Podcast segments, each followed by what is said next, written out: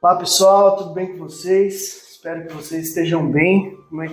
Começando um episódio novo com um convidado especial aí. Falar para vocês aqui que ó, só nesse, nesse pedaço aqui dessa mesa tem a minha história inteira dentro da igreja, praticamente. Eu passei do lado de um ou do lado de outro. Mas antes disso, sigam nas nossas redes sociais, arroba de Deus, compartilhem, comentem, né? deixem um like nos vídeos. Nós estamos praticamente em todas as plataformas: TikTok, Twitter, Instagram, é, Google Podcast, Deezer. É, esqueci de alguma? YouTube. YouTube. estamos também é, né, nas redes sociais. Deixe seu comentário, compartilhe com as pessoas se isso for relevante para você, se isso edificou a sua vida. Compartilhe, porque, como a gente sempre diz, compartilhar é evangelizar. E para começar, Neto, a gente tem a nossa oração padrão aqui do podcast. Opa! Que é que Deus nos abençoe do play ao pause. Em nome do Pai, do Filho Amém. e do Espírito Santo. Amém.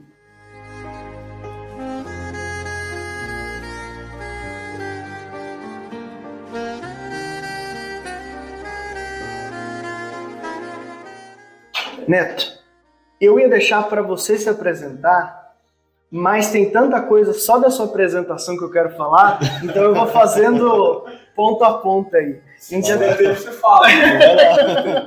não, não, mas é só a, a introdução. Sei que o Neto que vai dar uma, uma continuidade aí. Primeira coisa, eu quero ver se a minha memória tá boa. Para mim é Valcites Alves da Silva Neto. Isso aí. Esse, oh, ele mesmo. Não sabia. Ó, isso faz, faz o quê? Quantos anos que eu não escuto esse nome? Né? O nome inteiro. Faz tempo, hein? Faz tempo, hein? Você está na renovação 14 anos já? 14 anos.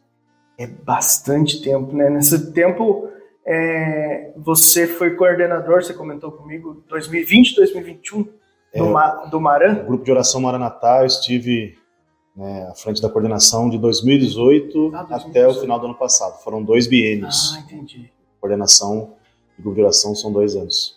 E como é que foi esse tempo de, de coordenação? Porque participar é uma coisa, coordenar. Ah, tudo que envolve coordenar, a primeira coisa é a responsabilidade. Né? A responsabilidade é grande, mas ao mesmo tempo também é um tempo de muito aprendizado e muito combate na oração. Né? Eu acho que você estar à frente, você tem que. É, você sempre vai estar sendo é, avaliado por alguém. Lógico que você não pode se importar em com o que os outros falam. Principalmente pelos antigos Você... coordenadores ou quem quer ser coordenador Santa, depois. Santa né? Teresinha do Menino Jesus vai dizer assim que o que importa é o que Deus pensa a meu respeito. Então nós temos que sim ouvir as pessoas, ter o diálogo, porque o, o coordenador ele não, não, não está sozinho, ele tem, nós temos um núcleo de, de serviço, são pessoas que estão ali junto conosco para auxiliar na coordenação, que são as lideranças do grupo de oração, e, mas foi um tempo assim de, de muita bênção, de, de, muito derramamento do Espírito Santo na minha vida. Foram momentos é, extraordinários que eu vivi e que eu tenho vivido né, dentro desse movimento chamado Renovação Carismática Católica. Você pegou uma fase bem complicada, né? Bem a Peguei, pandemia pegamos, completo, né? Pegamos tudo, né? Desde o início, é, fechamento dos grupos de oração, né? Mas o Senhor vinha nos falando já sobre isso, em oração, em o Senhor nos dava profecias e a gente sempre pensa que o amanhã vai ser bem depois, né? Mas é, aconteceu e foi o tempo que a gente necessário. O tempo necessário para nós. E você praticamente teve que é, coordenar um grupo que estava nascendo do zero, né? De novo, Sim. porque era o grupo online do, do Maran, né? Sim. E deve ter sido um desafio. Nós tivemos que reestruturar toda a nossa forma né, de, de, de evangelização no sentido de de se adequar à, à transmissão, a se acostumar a falar online. Eu sou um cara que eu, eu, dou, eu cometo muitas gafes. Então, eu, eu cheguei a, eu cheguei a, a despedir no duração, mandava um abraço pro, o padre João Kleber, daqui a pouco mandava um abraço, um abraço para o bispo Dom José, e esquecia do bispo do, do Dom Arnaldo. Depois eu pedi desculpa e falei, ah, esqueci, né? Mas é, é, tudo por conta do momento, você é, você fica um pouco envergonhado ali, fica um pouco. A gente não estava preparado para isso, né? Não. É, é, é todo para todo mundo foi uma, Mas, uma, surpresa. Eu até preciso enfatizar isso aqui, né?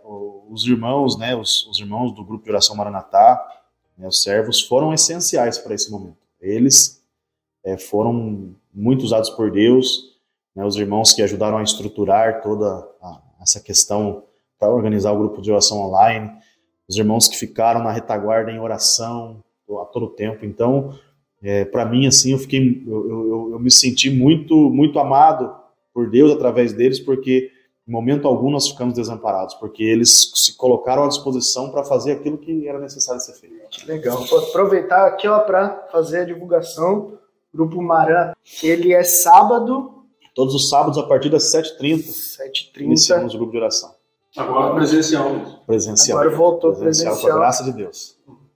Lá na São Roque, gente. Então, Matriz. quem for de Itapeva aí, é, quiser participar, é um grupo excelente. Eu acho que fica já a, a dica de, de, de, coisas para fazer no, no seu sábado.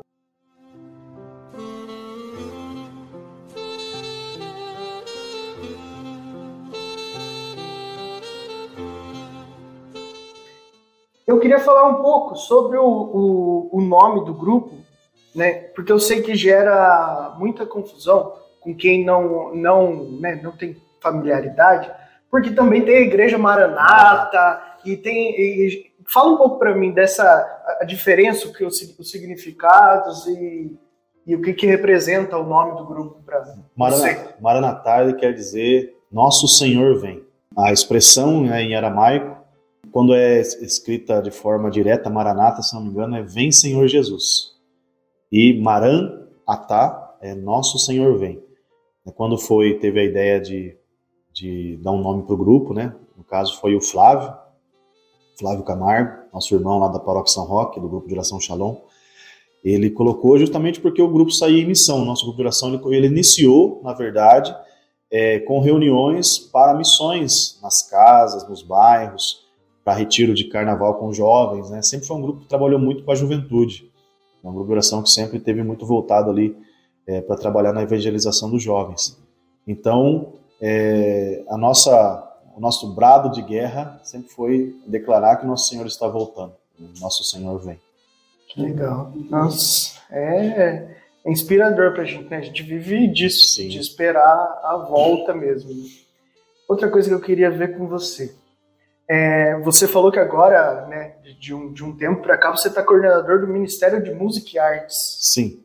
É, dentro da Diocese de Itapeva, né, nós temos o Conselho é, Diocesano da Renovação Carismática Católica, onde tem um presidente, que é o coordenador, e tem os, temos os ministérios né, dentro da Renovação Carismática Católica. Ministério de Música e Artes, Intercessão, Coro Libertação, Ministério para Crianças, Universidades Renovadas, Pregação, Ministério de Oração por Cura e Libertação, se eu falei, você corta, se eu repetir. é, Ministério de Promoção Humana, Ministério para Famílias, são vários ministérios, né? E então é, que são auxiliam nesse serviço de evangelização e de formação para quem está disposto a servir dentro do movimento. Então, o que, que o Ministério de Música e Artes faz? Não é só tocar, não é só cantar, mas é responsável por toda a atividade que envolve música e artes. Dentro da Renovação Carismática Católica, nós temos artistas dos mais vários tipos. Temos artista plástico, temos pintor, temos dançarino, bailarina, temos os vários mais variados tipos de artistas. Então é necessário dar para eles um suporte né, de formação para que eles possam compreender qual o papel deles com esse dom que Deus né, é, é, derramou sobre ele na evangelização né, para que nós possamos fazer isso conforme a vontade de Deus e sob a ação do Espírito Santo. Legal, legal. Ainda tem aquele pessoal que dança com fita, igual tinha no nosso tempo de grupo de jovens, que era evangelho X, não tinha nada a ver com a da dança, a dança surgia lá. Mas também tem um monte de vezes que a gente se socorreu no pessoal da, é. da dança, principalmente nos teatros, né? Sim. né? Era o povo mais engajado. Artes pra, cênicas também. Para trabalhar com isso. E bacana. Queria eu não sou muito bom de dança, não, mas. Não, é. Talvez não seja bom de dança. Só de dança, né? Mas eu vou recordar agora que o Neto fez a, a Paixão de Cristo muitos anos, né? Muitos anos. Muitos anos. É, Desde quando? Acho que eu fiz um ano na, na, Piedade, se não me engano, eu não lembro se foi 2008, 2007. E depois os anos seguintes todos na, na, na São Roque, né? Eu Chegamos que... a fazer uns dois anos na, eu, na Piedade. É. É, como Jesus eu fiz um ah, ano, mas antes eu, é, daí eu acho que eu fiz, fiz fariseu, fiz soldado, Daí aqui na São Roque eu fiz Jesus alguns anos e depois, né? Barriguinha cresceu, o cabelo já não estava muito. Nunca foi muito, né? Propício o cabelo. Aí tinha o nosso irmão lá que tinha uma caracterização mais bacana e ele assumiu com maestria, ficou muito bom. Ele no, né, o Rodrigo França como Jesus e aí eu assumi ali mais a parte de para auxiliar na produção ali. Soldado. Como soldado, porque daí eu precisava me vingar de quem batia em mim nas outras encenações. Muita volta. Né? Agora você fez, você fez, a, você fez a transição que eu, que eu fiz, virou um honorável operador de som. Sim. Porque enquanto o Neto era Jesus, eu ficava sendo o honorável operador de som ali, né? E daí pegava aqueles CD da Carolina e ficava colocando. pra- Era gravado, Era- era, era, era- era dublado, né? É, a seleção era dublada. E, e tinha uma- umas partes que eram. é, ah, é, é CD tal, faixa tal. Só que não tinha aquele negócio de você é, colocar ela e reproduzir já, era no som mesmo. Então a gente tinha que correr a faixa para soltar a faixa no tempo certo e subir o volume. Era um, um, E martírio. E o mais que tornava mais pitoresco, né, é que como foi tinha sido gravado há muitos anos atrás, então eram ale- aleatórias assim as vozes. Então às vezes pegava lá um soldado ou um personagem que o ator era grandão e a voz era ou então o cara era pequenininho. Ei, é você Jesus de Nazaré? Era o cara pequenininho, magrinho. Então era, era, era engraçado. Me lembrou um videozinho do- daquele cara lá imitando o Davi. Davi, como ele era pequeno, só podia ter uma voz. Mas é, é- era essa simplicidade assim que eu me, me recordo com muito, com muito carinho, né? Porque Ah, ali muito no, gostoso. começo da nossa caminhada ali, no início do final dos anos 90, início dos anos 2000 ali que marcou bastante assim essa Aquele- simplicidade, né? Aquele som do Padre Nazareno, que você só podia mexer com a autorização dele, que ele ia lá com a chavinha, subia a escada, abria, Exatamente. Você falava, nossa, é um sonzão, era um negócio uma mesinha. Mas era muito É gostoso. uma coisa assim, e aí, né, a importância da arte para a evangelização, né? Sim, Porque a gente fazia, é, participei da, da Paixão de Cristo desde muita, muito criança, né? Desde muito novo. E a gente fazia isso sem, sem saber que a gente estava fazendo arte, Sim. né? Então, é, sem saber que isso... E, e- e sendo evangelizado com isso, né? Então, o teatro é uma forma muito importante, a arte, de forma geral, muito importante para a evangelização. demais. E tem mais uma, mais uma recordação que, que não é do tempo do. De certa forma foi também do, do Marcos. Tivemos um teatro muito famoso né, do Movimento Despertar, que foi autoria minha e de mais alguns amigos lá da- do grupo Dom Silvio, que era o famoso Teatro do Capeta, lembra? É, sim. que era uma comédia, né? Que falava sobre as pessoas quererem é, quererem as, as coisas do jeito mais fácil a qualquer custo. Eu cheguei É. a participar no finalzinho, acho que na uma das últimas apresentações, que foi lá na Casa da Cultura, na É, e a trilha sonora era era coisa era coisa espetacular assim, né? Mas é muito, muito gostoso, né? Eu lembro que desse negócio do som ser gravado, a que fazia a, a esposa de Pilatos era bem escandalosa, assim, sabe? Daí ela, ela falava assim: Pilatos, Pilatos, é sangue em suas mãos. E às vezes vinha uma pequenininha ou uma grandona e a gente ficava tirando sarro do, é sangue em tuas mãos, né? Não, no começo ali, né, é, eu, eu sempre eu sempre falo assim que eu dei muito trabalho, né, no início da minha caminhada ali nos anos 2000. Porque era muito gostava muito de dar risada, contar piada, sarrista. E eu lembro que tinha um amigo nosso, né, que até hoje tá junto com a gente aí, que não vou citar nomes, numa encenação na Piedade, na Santa Ceia. Mas pode ser que seja o Marcelo, mas nós não estamos citando o nome de ninguém. O Marcelo estava do lado. Era o Rodrigo. Na Santa Ceia, Jesus tomou o pão, partiu, né? Falou o que tinha que falar, entregou para esse, esse irmão aí. Ele olhou metade do pão, tirou um pedacinho, deu um pedacinho pro companheiro que teve um pedaço maior. No meio da encenação. E o resto ficou cortando a migalha de pão para chegar até o final. Isso era Judas. Então, é. E, e muita gente às vezes ficava bravo com a gente com razão, porque nós quebrávamos assim alguns protocolos, né? A gente às vezes era era chato mesmo, né? mas era nossa nosso encantamento em estar ali e, e ainda precisava. Né? Mas se você está achando que você era chato, é porque você de fato envelheceu. porque se você tivesse essa idade, a mesma idade, anos. você não ia achar. Mais de 20 anos isso aí, praticamente, né? É, quando, naquela época era engraçado. Mas, é, e hoje, hoje, eu, hoje, hoje eu vejo muitos jovens assim, nos encontros, nos retiros, e, e a gente às vezes dá um puxãozinho de orelha mas lá no fundo Os eu falo mais assim, jovens, né? Eu tô fazendo exatamente igual. Estou vendo, estou tá vendo eu, eu falo assim, eu sou você amanhã. é um desenho de Dio. Sim, a gente tem que fazer até um, um raciocínio de, de, futurologia mesmo, né? É melhor é, bagunçando aqui do que é, não, não tá no. Eu né? acho que essa é a nossa. É o reflexo da nossa adolescência, né? Sim. Porque é, a gente podia estar tá fazendo esse tipo coisa, é uma coisa muito pior fora da igreja, mas Sim. ele estava dentro da igreja, né? Então, assim, é, é lógico que é, o papel do mais velho é chamar a atenção do mais novo. E é por conta disso que o mais novo cresce e se torna o mais velho responsável. Né? Porque tem o mais velho hoje chamando a atenção. Eu acho que é assim que funciona. Mas é, tomar cuidado, lembrar que a gente foi esse adolescente. Exatamente. É, é, importante porque eu não posso falar nada que faça com que esse cara saia dali. Né? Acolhido, eu, eu né? tenho, Exatamente, eu tenho que chamar, dar um puxão de orelha, mas com carinho, que esse puxão de orelha seja para trazer a pessoa e não para espantar a pessoa. E hoje os tempos também são já são já, já estão diferentes do que há 20 anos atrás, né? Então a forma, a linguagem, a forma de falar, de tratar já é bem diferente do que no nosso tempo. No nosso tempo as coisas eram um pouquinho mais rígidas ainda, e mesmo sendo rígidas a gente ainda dava trabalho. Mas são tudo é tudo questão da geração. Os tempos vão mudando e tanto que o grupo de jovens tinha que ter dois policial militar coordenando.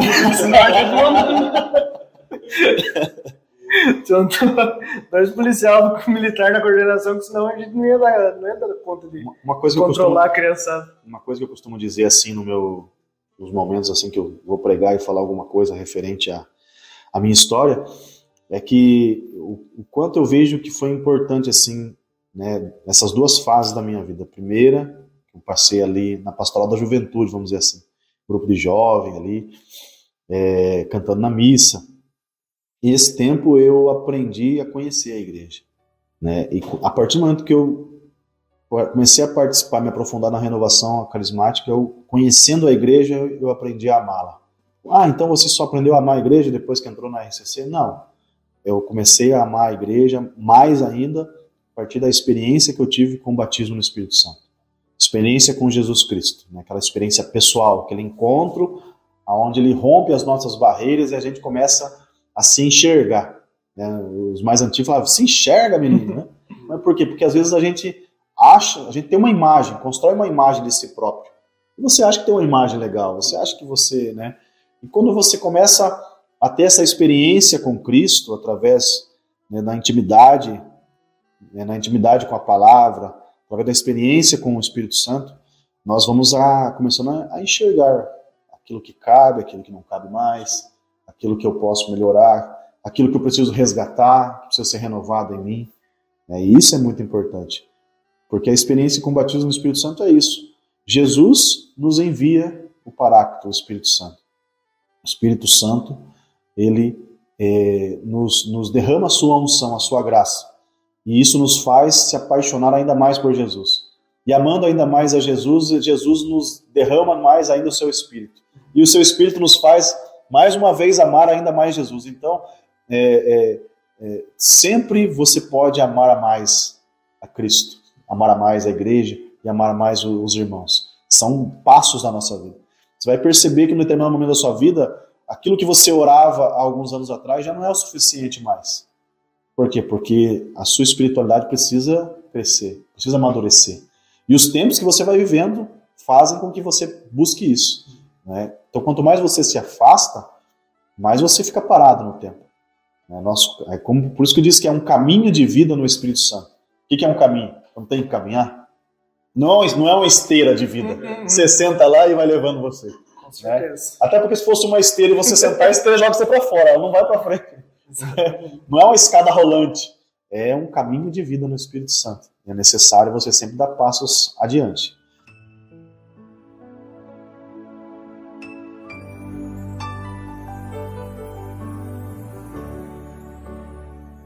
Então, para a gente encerrar o assunto infância, infância e juventude, é, nós fizemos parte de um grupo de jovens, né? A gente já falou disso aqui, mas não, não deu nome aos bois, como diz. Né? Verdade. Empolgação do momento. Diz que é, para você ter boas é, amizades dentro da, da igreja, você já tem que ter falido alguns grupos de jovens. Eu sempre falo isso, que aqui tá um que faliu um grupo de jovens comigo, outro que faliu outro grupo de jovens, são excelentes amizades. Lógico que a gente fala isso brincando, né? Mas é que são grupos de jovens que não existem mais, né? Existiam na nossa juventude e, e acabaram a, acabando virando outros grupos, né? Ainda tem lá né, o Jufran, que é filho do, do Dom Silvio, do, do, e aí né, chega o nome, né? Que é o Dom Silvio, que era o grupo que a gente participava, era muito Sim. gostoso, né? Bons um tempo, um tempo muito bom, assim. É, eu lembro com muito, muito carinho, a gente é, fez tanta coisa naquele grupo lá, em viagem, TMJ, e tem coisa que nem dá para contar aqui na, na gravação, porque molecada, né? Molecada pronto. Não é fácil. Mas aí, é, música, pra gente né? lembrar esse. E muita música, muita música. Foi. É, eu sempre falo, falo disso no, no, podcast, a música que me manteve em Deus e, e com Deus, e a, a, até hoje me ajuda a manter apesar de a gente ter trocado valores, depois de um tempo a palavra e o pão a gente percebe que, que são a, a, real importância da nossa fé, né? O, o, Jesus Eucarístico e a palavra são os dois pilares, mas a música também fez parte, acho que, da nossa vida assim, de uma forma muito significativa. E tem uma música que a gente tocava bastante aí, e a gente começou a tocar quando ela surgiu, né? Tanto que depois que depois que a gente cantar essa música, eu vou contar uma historinha dessa música. Mas vamos deixar o Espírito Santo agir, que a gente consiga louvá-lo como, como ele merece. Eu queria aproveitar também e mandar um forte abraço para a banda Frutos Medjugorje lá de Magé, nossos irmãos lá. Já tivemos a perda do Leandro aí durante a pandemia, um grande vocalista que deu vida a essa música. Um forte abraço, está no céu, intercedendo por todos nós.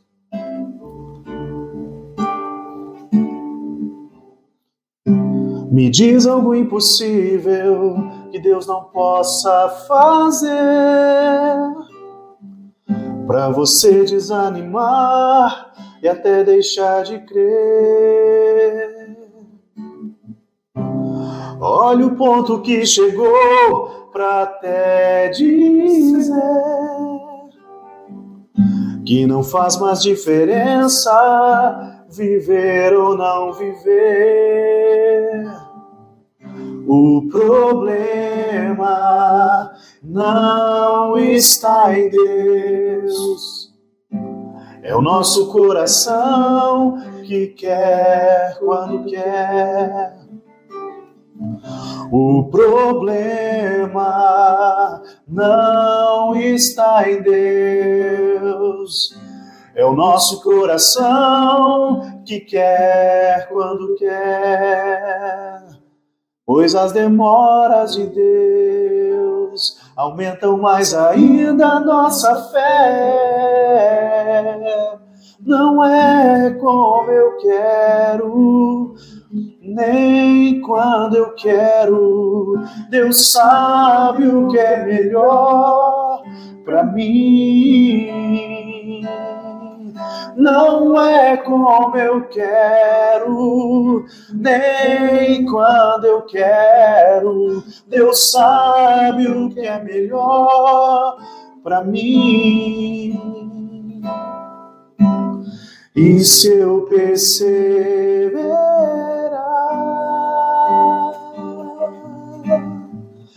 sua misericórdia agirá.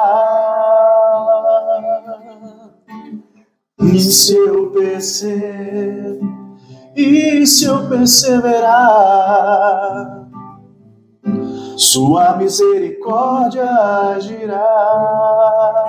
Não é, não é como eu quero nem quando eu quero. Deus sabe o que é melhor para mim.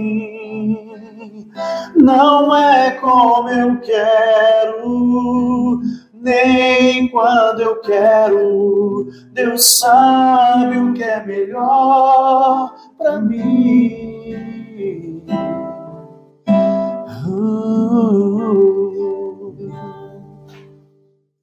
Ótimas lembranças. Você entendeu por que eu só tocava violão nessa época, né? eu entendi por que você fazer um podcast para gravar isso aí, para poder usar isso e espalhar, é, viu? Isso justifica muita coisa, né? Muito bom. Parabéns! Amém. Parabéns. Fazia aí uns. Essa música me lembra muito desse tocava, tempo, né? Muito bom, né? A Cris, Cris, Cris Amaro, Luciano, Michele, Marcelo. Marcelão, e tantos outros irmãos aí, se eu se for citar todo mundo, eu vou esquecer de alguém, né? Mas foi, foram ali as primeiras pessoas que começaram a colocar os primeiros tijolinhos ali na, no início da minha caminhada, na, nos pilares da minha fé. Foi ali que eu ganhei minha primeira Bíblia, né? Jamais imaginei que um dia ia pregar a palavra de Deus. Isso mostra a importância de você é, vai, tá querendo cair um cisco no meu olho aqui, mas é, é asa poeira aqui. É poeira, é poeira. O importante é que é você reconhecer nas pessoas a potencialidade que ela tem de ser usada por Deus, independente de quem seja. É, quando a gente chegou aqui, lembra que a gente falava, Jesus escolheu, né, Lucas 6,13, Jesus, ao amanhecer, Jesus é, escolheu 12 e chamou de apóstolos, discípulos. Jesus escolheu a dedo.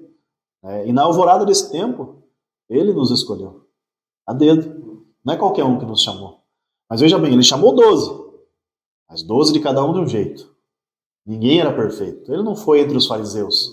Ele não foi é, dentre os príncipes e reis. Ele foi à beira do mar. Ele pegou um, uma pessoa lá, um, um, um publicano, um coletor de impostos. As pessoas que ele escolheu eram as últimas pessoas que alguém imaginaria que seriam escolhidos por Deus. Né? E por quê? Porque Jesus, ele olha no nosso coração e vê a potencialidade que cada filho de Deus tem de ser amado e amar ao próximo.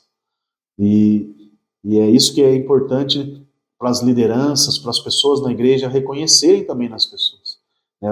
Ali sempre estava o Luciano, os irmãos estavam à frente do Dom Silvio ali, eles reconheciam isso em nós apesar de dar muito trabalho, né? Mas quando você, quando eu ganhei uma Bíblia, jamais imaginei que eu um dia iria pregar a palavra. E hoje eu tenho ela até hoje com muito carinho guardada. Assim como tantas outras né, oportunidades que eu acredito assim que ser liderança cristã é você abrir portas para Deus. E as portas que Deus abre, ninguém abre, ninguém fecha. Né? A porta continua aberta para quem quer entrar e para quem quer sair. Ninguém é obrigado a ficar onde não quer. Mas cada um tem que ser responsável pelas suas escolhas. Né? E é muito melhor você ser responsável pela dor de um sim, pelo calvário de um sim, do que pela queda de um não. Né? Então, é ser liderança, para mim, minha experiência como liderança cristã é isso. É você abrir portas e ajudar as pessoas a entrar. É você construir pontes aonde há abismos.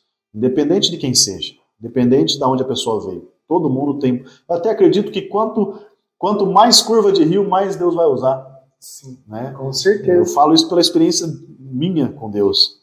Até hoje, eu, às vezes, eu me questiono muito sobre muitas coisas que Deus me chama e às vezes eu tento recuar. E quanto mais eu tento recuar, mais o Senhor me chama para perto dele. Por quê? Porque existe um propósito maior. E a gente precisa aprender a reconhecer isso e, e, e assumir isso para a nossa vida, é a nossa vocação. Né? Pedro não era pescador, é, como diz, emocionado, impulsivo, né? mas veja bem o que Deus fez com Pedro, que Jesus fez com Pedro. Né? Então, e, tantas, e tantos outros, todos, todos os outros discípulos e tantos outros santos na história da igreja. Quem imaginaria que uma menina, uma jovem, dentro da clausura de um convento, Santa Teresinha de Jesus, iria se tornar doutor da igreja. Evangelizou muito mais pessoas do que muito peregrino que andou pela, por essa terra. Né? Mas são os desígnios de Deus. A gente precisa compreender qual é o nosso chamado e assumi-lo com coragem. Né? E não é quando a gente quer. Exatamente. Nem como a gente quer. Deus é que sabe. Essa música nos marcou muito por isso, né? Nossa juventude. É, é uma música que fala até de suicídio, se você prestar atenção. Fala até de pessoas que acham que querem resolver a sua vida da forma mais rápida. Não temos que resolver a, a, os problemas da vida da forma mais rápida. Temos que resolver da forma que Deus quer. E é Ele que sabe a hora. A gente tem que esperar. Exatamente, né?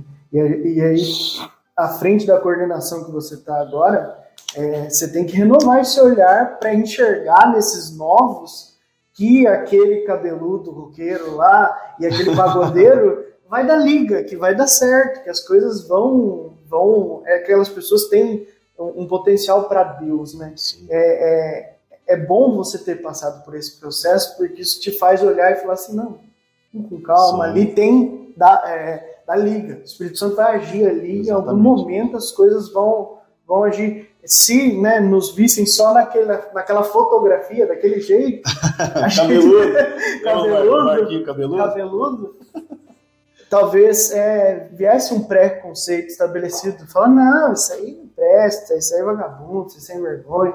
Mas é, Deus não olha para nós. Que bom que Deus não olha para a gente desse jeito. Que bom que Deus olha para a gente com um olhar de, de pai é, carinhoso. E eu vi esses dias falando disso, que é com um olhar de pai que nenhum pai humano consegue ver, porque ele vê tudo. Então, eu sei que lá na frente vai ser isso, eu sei que, então, só a existência desse filho para mim já é sinal de alegria. É diferente do, do, do pai da terra que às vezes se aborrece, questiona algumas coisas. Do filho, não. Deus, é, por, por nós existirmos, ele já nos olha de uma forma é, diferente.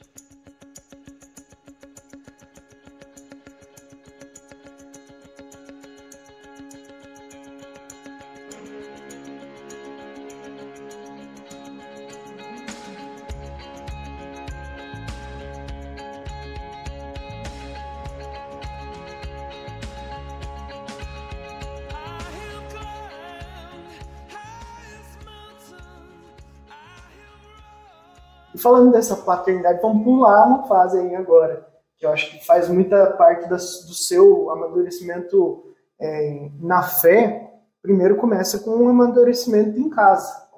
Quero que você Sim. fale um pouco aí da dona Paula, da, da criançada aí. Bom, eu sou casado com a Ana Paula desde 25 de setembro de 2010. Namoramos aí bons anos, entre muitas brigas e voltas, né? E por que eu digo brigas e voltas? Porque demorou um tempo para compreendermos né, o temperamento um do outro. Né? Os dois são pavio curto, então saía, saía muita faísca. então volta e meia a gente brigava e ficava naquele ioiô, né? Aquele ping-pong, né? Vai e volta. E aí a gente, nós decidimos, né, quando a gente voltou em 2000, 2010, a gente decidiu se casar. Porém, nessa época eu já estava servindo na renovação. É, porém, o que aconteceu? Nós tivemos né, a, a, ideia de fazer a lua de mel antes e ela acabou engravidando antes de casar. E aí a gente pensou, né? Vamos, vamos é, casar antes do, do, do, bebê nascer, porque pobre né, não é fácil. A gente, a gente casar vai aparecer outros problemas. Então, se a gente não, se a gente só ficar junto. E a gente queria o sacramento, a gente não queria se afastar de Jesus. E aí a gente foi correr atrás e o mais engraçado é assim, né, tudo aconteceu ali no começo de 2010. Tinha perdido um grande amigo que trabalhou comigo durante muito tempo, né, num acidente. E tinha sonhado com ele assim, depois de, de de inauguração, colocar ele em oração, estava muito meio abalado. E eu fui para o grupo de oração e uma irmã, né, chamada a, a Rosinha, ela é esposa do Flávio, ela chegou para mim e falou assim: Olha, eu estava orando por você e tive uma visualização do arcanjo Miguel e ele estava combatendo pelo discernimento que o senhor me dá é que ele estava combatendo pelo seu matrimônio. Aí eu pensei, e nem namorando eu tô. né, tá, tinha separado, porque aconteceu? A gente se separou, daí durante um tempo, ali em 2008, mais ou menos, é, ela namorou um outro rapaz, eu namorei uma outra moça, e a vida seguiu, mas não deu certo, né, porque É o amor, né? é, São Miguel, como São Miguel Arcanjo está combatendo pelo meu matrimônio, se nem namorando eu estava, né? E eu já, em vez de eu pensar lá na frente, né, já estava pensando que ia casar ali naquele ano mesmo. E de fato foi o que aconteceu, né? E aí nós, quando aconteceu dessa questão da gravidez, né, antes do casamento, nós fomos correr atrás das coisas e assim, é até impressionante como a providência divina foi se derramando assim, na nossa vida. Eu encontrei uma, uma, uma amiga do tempo do, do, grupo de jovens e ela soube da história, ela decidiu dar para nós assim uma, uma força na parte do cerimonial, os convites, tudo assim por conta dela. E, a, e as coisas foram chegando dessa forma para nós. E para marcar o casamento, nós queríamos antes né, de dezembro. E não tinha assim data. A única data que tinha era para dali três meses do dia que a gente estava. A gente, nossa, mas será que vai dar tempo e tal? E marcamos, confiando ali no que né, ia dar certo. Não vou dizer assim que a gente né, subiu na montanha e falou: Ó oh, Senhor, confiamos que tudo vai dar certo. Algo no nosso coração dizia que ia dar certo. Uhum. E me afastei de tudo, né? A primeira coisa que eu fiz antes de tudo isso aí, é bom deixar claro que eu me afastei de tudo. Eu estava servindo, estava à frente, no Ministério de Música ali cantando.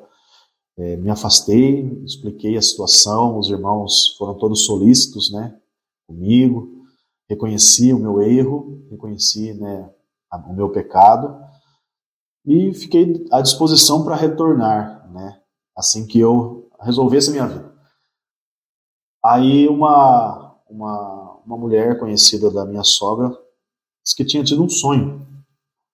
Um sonho onde um anjo falava assim para ela que ela precisava ajudar um casal que queria casar.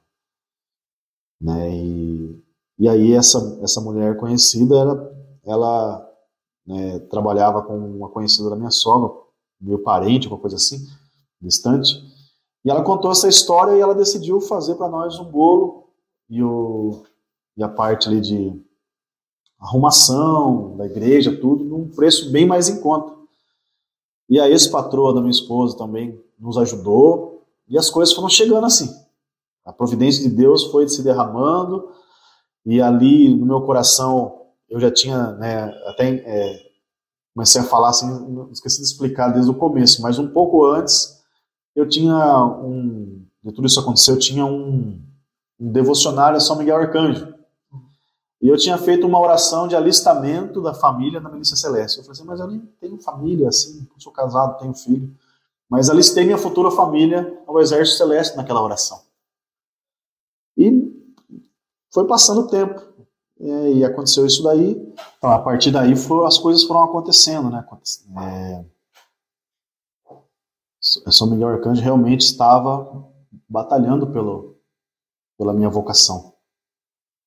E a data né, que foi é, marcado o nosso casamento foi o dia 25 de setembro de 2010. Dia 29 de setembro, liturgicamente, é o dia da festa dos arcanjos.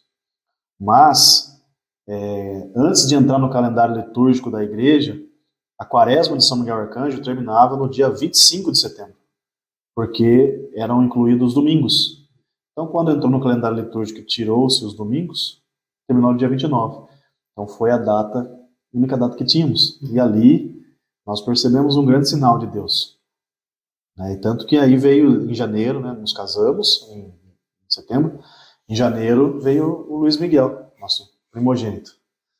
E em 2012 nós tivemos, e é, é, e é engraçado isso, porque todas as, as nossas, as, as, todas as quatro gravidezes gravidezes, já, já cometi uma gafe já.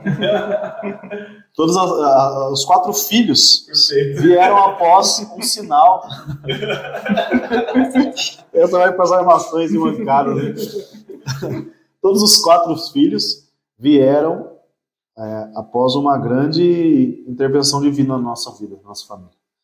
Né, essa foi a vocação, né, entre eu, a minha vocação e da Paula, ao matrimônio. Em 2012, eu tive um tio que foi para UTI, né, num caso muito grave, e não conseguiam descobrir o que ele tinha. Ele acabou tendo ali início de falência de, de órgãos, tudo. E eu lembro que a, uma amiga minha disse que estava assistindo a Canção Nova. E na Canção Nova ela viu que foi proclamado que o anjo Rafael estava tirando um senhor da UTI que era para proclamar, essa pessoa que estivesse assistindo, proclamar para essa família.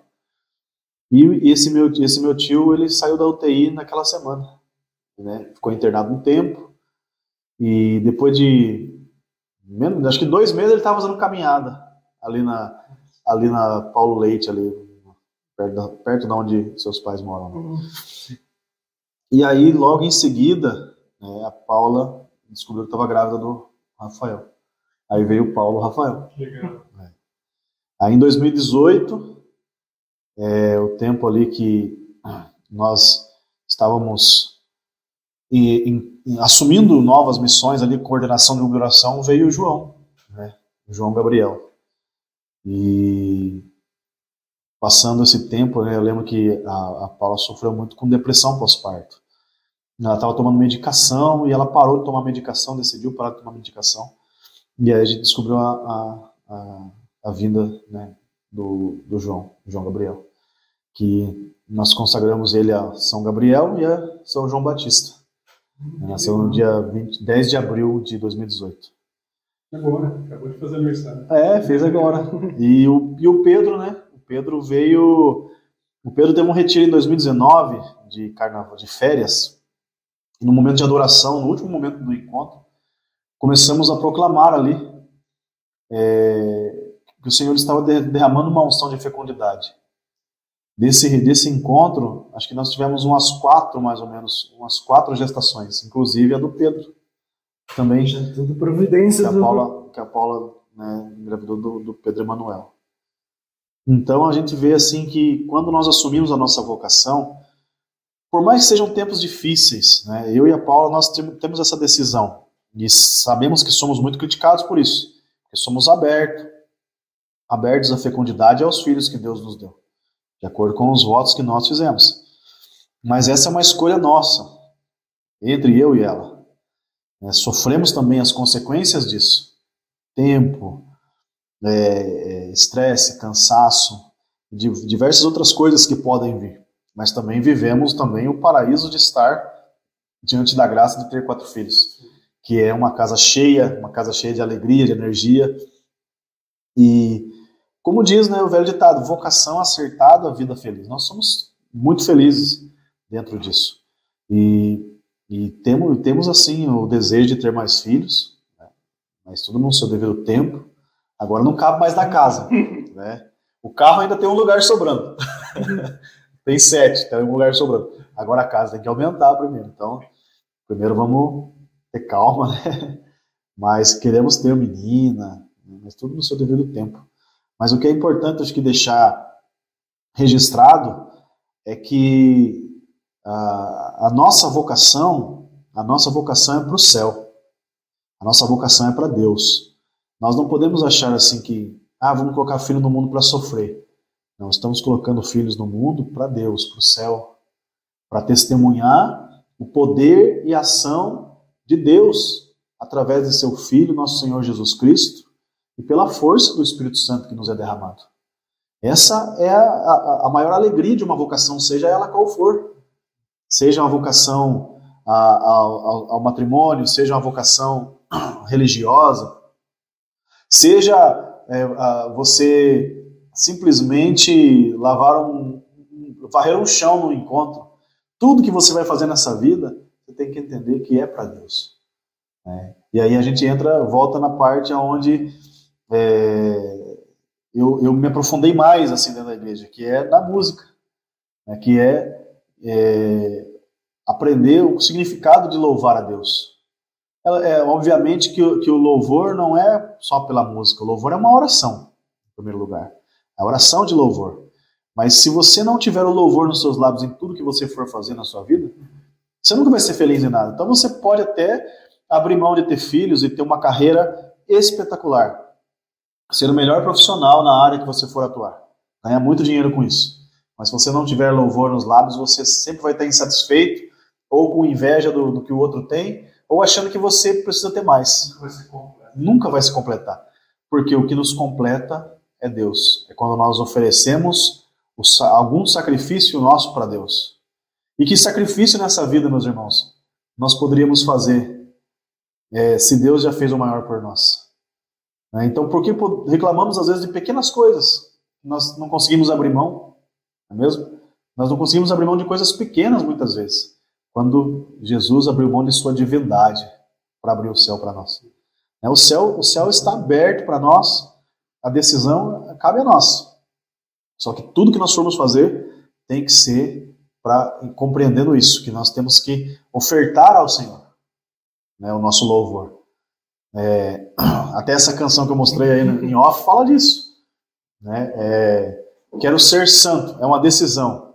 É, Toma minha vida, meu Senhor, né, diz a letra. Quero ser santo, recebe a minha vida em louvor. Ou seja, é, o louvor não pode ser apenas as palavras, não pode ser apenas uma canção. O louvor tem que ser com a minha vida. Quando a minha vida expressa o louvor, né, a gratidão, a alegria, porque Deus é Deus e não porque Ele me dá um emprego, não porque Ele me dá é, é, uma casa, não porque Ele me dá coisas, mas porque Ele é Deus e eu não preciso de mais nada para louvar Deus, porque Ele é o Senhor. Louvar Deus por, por aquilo que Ele é. E quando a minha vida expressa isso, quando a minha vida por si só fala isso, todas as outras coisas vêm por acréscimo. Né? É a própria palavra de Deus. Buscai né, o reino de Deus e a sua justiça. E tudo mais você será acrescentado. O que é buscar o reino de Deus? É desejar estar, ser íntimo do Senhor. E como que eu vou ser íntimo do Senhor? Através do louvor. A minha oração de louvor, agradecer a Deus por tudo que acontece na minha vida. E, e, a vida dos santos nos ensina isso de todas as formas possíveis. Por isso que a Igreja Católica é tão rica. É, é, um, é um mistério de Deus tão maravilhoso estar é, vivendo isso dentro da Igreja Católica. Por quê? Porque Deus derrama tantos dons, tantas vidas de tantos santos nos ensinam como chegar ao céu de tantas formas. Né? É, é impossível evangelizar trancado dentro do meu quarto. Não estou falando que você tem fé dentro do seu quarto, mas é, imagina só uma, uma menina que evangelizou o mundo inteiro dentro de um convento. Imagina é, é, um santo que alcançou gerações é, no meio do mato, né, doente, enfermo, e um cachorro vindo alimentá-lo como São Roque.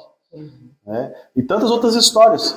São Francisco de Assis, na sua simplicidade, na sua renúncia. Eu vi, né? tem uma semana, o Dunga compartilhou, acho que foi visitar uma fábrica de imagens, e tinha uma de Carlos Kutz. Hum, Carlos Acutis. Car Carla Kutz.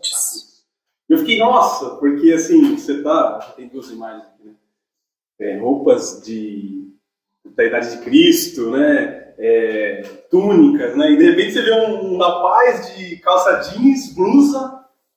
Então quer dizer assim, dá para evangelizar é possível, né? né? de um jeito diferente, novo. Ele, era, ele mexia com o computador, ele gostava de jogos, então assim. Dá, dá e, e o que é mais espetacular é, nisso aí é que é o cumprimento da profecia de um santo. Nós tínhamos, tivemos um papa que esteve aqui entre nós que dizia sede santos de calça jeans.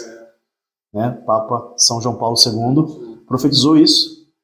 E nós ouvimos essa profecia, porque nós, enquanto jovens, fomos a geração ali né, que, que conseguiu ainda é, viver o tempo de São João Paulo II e conseguimos ver a profecia se cumprir né? Um santo de calça jeans.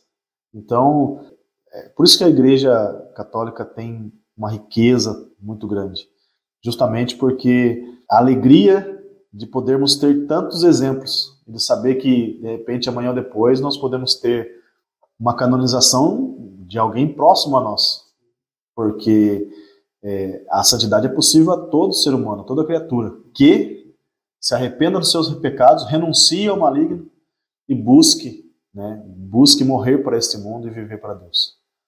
É, e a forma de você permanecer em Deus, para mim, para minha vida, que eu entendo, que eu compreendo, é através da alegria do louvor, de você louvar a Deus em todas as circunstâncias.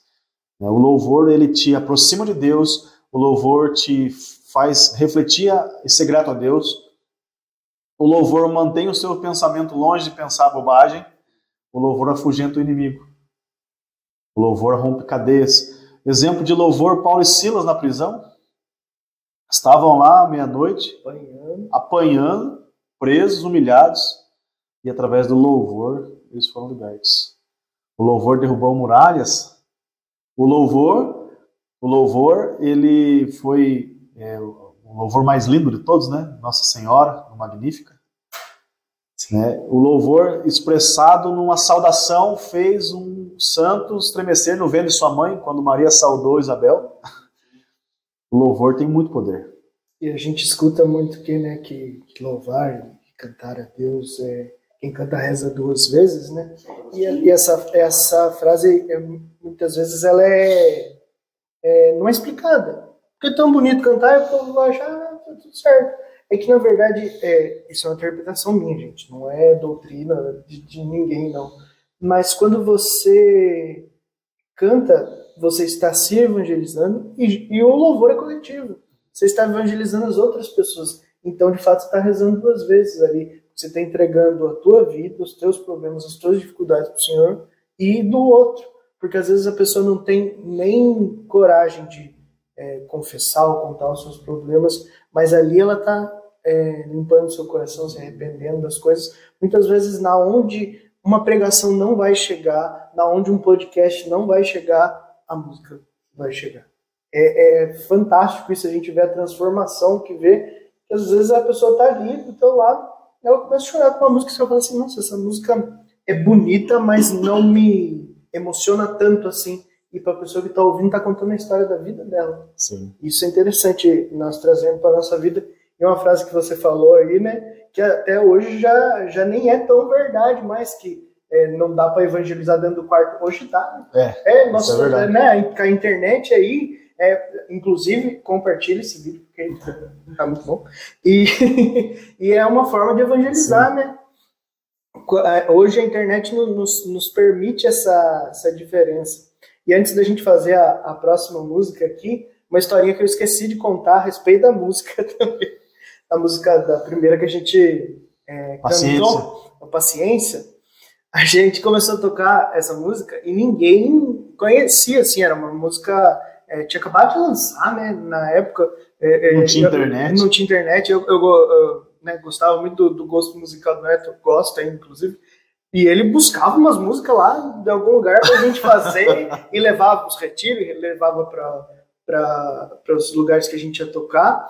E a gente começou a tocar essa música, e eu vou contar o milagre, mas não vou contar o santo, não vai dar problema. Mas é, começaram a elogiar, né, para as pessoas e tal, a música, que era muito bonita e tal. E começaram a falar que era nossa essa música. Até que o, o em off aqui, né, o Neto contou, é, notícia triste que o compositor é, faleceu. Daí eu brinquei com ele, né? Eu falei assim, então agora é nossa mesmo, né? Mas é lógico, né? Que é tudo para a honra e glória do Senhor. E daí o, Neto já desmentiu a história lá. E a gente, a gente, gosta muito daquela música, mas é, né, não é nossa, é do Frutos de, de e é muito bonita mesmo. É uma música que nos evangelizou muito, que a gente lembra até hoje com, com muito carinho. Agora a gente vai tocar mais uma aí que também é da época. Acho que é mais ou menos da época.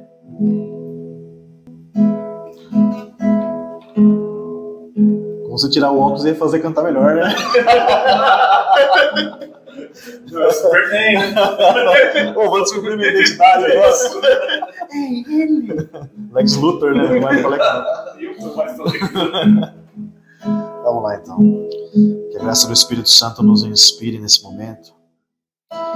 E que essa canção venha encher o nosso coração com a graça de Deus. Sopra sobre mim, Senhor, uma brisa leve que toque bem profundo em meu ser, em meu ser. Vem, Espírito de Deus, cura o meu coração e faz-me um homem novo com o teu poder, com o teu poder. te adorarei, renderei o louvor, pois tu és Senhor, o meu tudo. Me prostrarei a ti, te adorarei, renderei o louvor, pois tu és Senhor, o motivo e a minha razão de viver.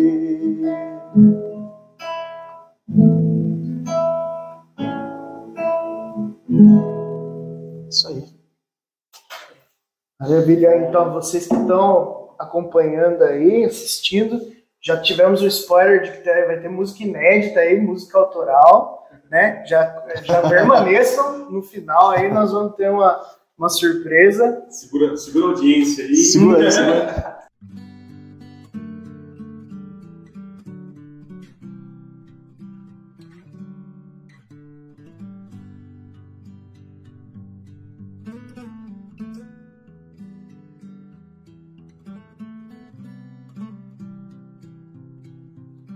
Neto, eu. Né, você, você viu que a casa do rapaz já é uma, o Novo Testamento aí já está bem representado aí. Daqui a pouco você, você, tem que pegar o Velho Testamento agora, então. Achei que era só, só anjos e, e evangelista, mas na verdade já tem é, nos, nos, nomes também já tem discípulos aí, já tem tudo, já, tem. já tá. Eu tava até lembrando agora aqui que a, a Verônica do Dom Silvio, no tempo do Dom Silva, eu brincava com ela que quando eu tivesse filhos eu ia colocar os dois primeiros de Willy Kit e Willy Cat. Ai, é, você falando disso, eu, eu lembro. Toda vez que eu encontro ela, ela fala: E aí, Willy Kit? Como é que estão? é, diz que uh, tem um episódio do, do um Maluco no Pedaço, né, do Will Smith, que ele fala os nomes dos filhos e depois foram os nomes dos filhos dele mesmo. É interessante isso. Mas é tudo, na verdade, a gente vai descobrindo a nossa vida aos poucos. Deus já escreveu. Você deve estar notando é, nas coisas que você está contando, se você não ainda não é, raciocinou de uma forma global na tua vida, mas o quanto Deus escreveu a tua história, cara. Sim. É, o quanta coisa você já passou que foi surgindo e foi acontecendo, né? E, e é, será que Deus já não tinha escolhido o nome dos filhos e era só a providência chegar na sua vida? É verdade. Para você se tocar, não, tem que ser Miguel. E eu acho, acho importante frisar que, assim, é, você poderia ter passado por todas, todas essas fases da sua vida e não ter percebido Deus. E você teria quatro filhos e talvez até tivesse esses nomes ou outros nomes. Sim. Mas foi porque você percebeu Deus que houve essa providência e que, né, isso, isso é muito legal, isso é muito importante a gente frisar, porque o Marquinhos sempre fala isso e a gente perceber Deus. Quando eu percebo Deus, que Deus está agindo na minha vida, fazendo as coisas acontecerem, eu estou sensível à, à, presença de Deus, os meus filhos têm os nomes, né, do, do fato, né, então você pode até esquecer o que aconteceu, mas você não vai esquecer o nome do seu filho consequentemente, se você lembrar o nome do seu filho, você lembra do que aconteceu e você vê a presença de Deus aí. Então... E é até engraçado porque sempre falava com a Paula, né? Que cada vez que a gente chamasse o nome dos nossos filhos, a gente ia estar tá, é, clamando o nome né? Miguel. O que significa Miguel? Miguel, quem como Deus? Rafael, Deus cura. Né? Gabriel, poder de Deus. Então, cada vez que chamar o nome dos meninos, nós estamos ali você tá orando, você clamando tá o nome dos arcanjos. Né, pedindo intercessão. E os moleques, eles aprontam bastante. eles precisam da intercessão. É o dia inteiro clamando: Miguel, falta, Gabriel. Só falta ter asa. Porque voar e saiu. É, os meninos têm energia. Eu já falei isso também, né? Inclusive, né, nosso amigo Pio tá com a, com a menininha dele novinha de alguns meses, aí um abraço para Pio. É, é, Deus, quando nos dá filhos, ele nos dá, nos dá a oportunidade de entender Deus, né? Sim. Né? Por que, que eu amo tanto né, um, uma pessoinha pequenininha? É, por que, que ele precisa do meu colo? Né? E aí a gente remete a, Jesus menino, que precisava do colo do pai, da mãe, né? na sua maior é, grandeza, a pequenez, né? né? Ele é tão grande, mas ele cabia no, no, no braço né, do, do pai e da mãe. E aí se fala assim, olha só, eu tenho que cuidar disso também, eu sou capaz, né? E aí você se descobre capaz.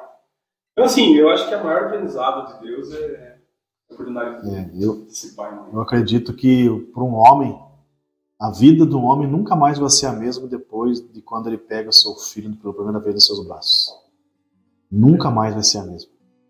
Seja pela responsabilidade, por tudo, seja por não dormir de noite, nunca mais vai ser a mesma. Parece que você pega nos braços ali aquela criança e você já pensa uma afinidade de coisas, né? Sua vida muda, você sente que a sua vida muda. Né? E, e, isso é dom de Deus, é, é, graça de Deus. E a sua vida passa a ter outro valor, né? Ela já não é 100% tua, você já Sim. dedica a sua vida para aquela Sim. pessoa. Nasceu ali, tá na incubadora, falar assim, não, o Miguel vai precisar de um coração para doar. Você ia falar, não, arranca o meu aqui. Vamos resolver isso aí, né? Você já desiste da sua vida por essa criança que, que vem, né? Quando você se casa, você já. O homem já assume essa responsabilidade, né? O homem tem que dar a sua vida pela família como Cristo deu a vida pela igreja. Né? Isso é, é inevitável. Hoje, o mundo ele, cria, ele quer doutrinar homens a, a, não, a, a não terem essa, essa nobreza, essa coragem, essa decisão de sacrifício. É, hoje querem formar assim homens que não estejam dispostos a esse sacrifício, dar sua vida pela sua família, dar sua vida pela sua esposa, como Cristo deu pela igreja.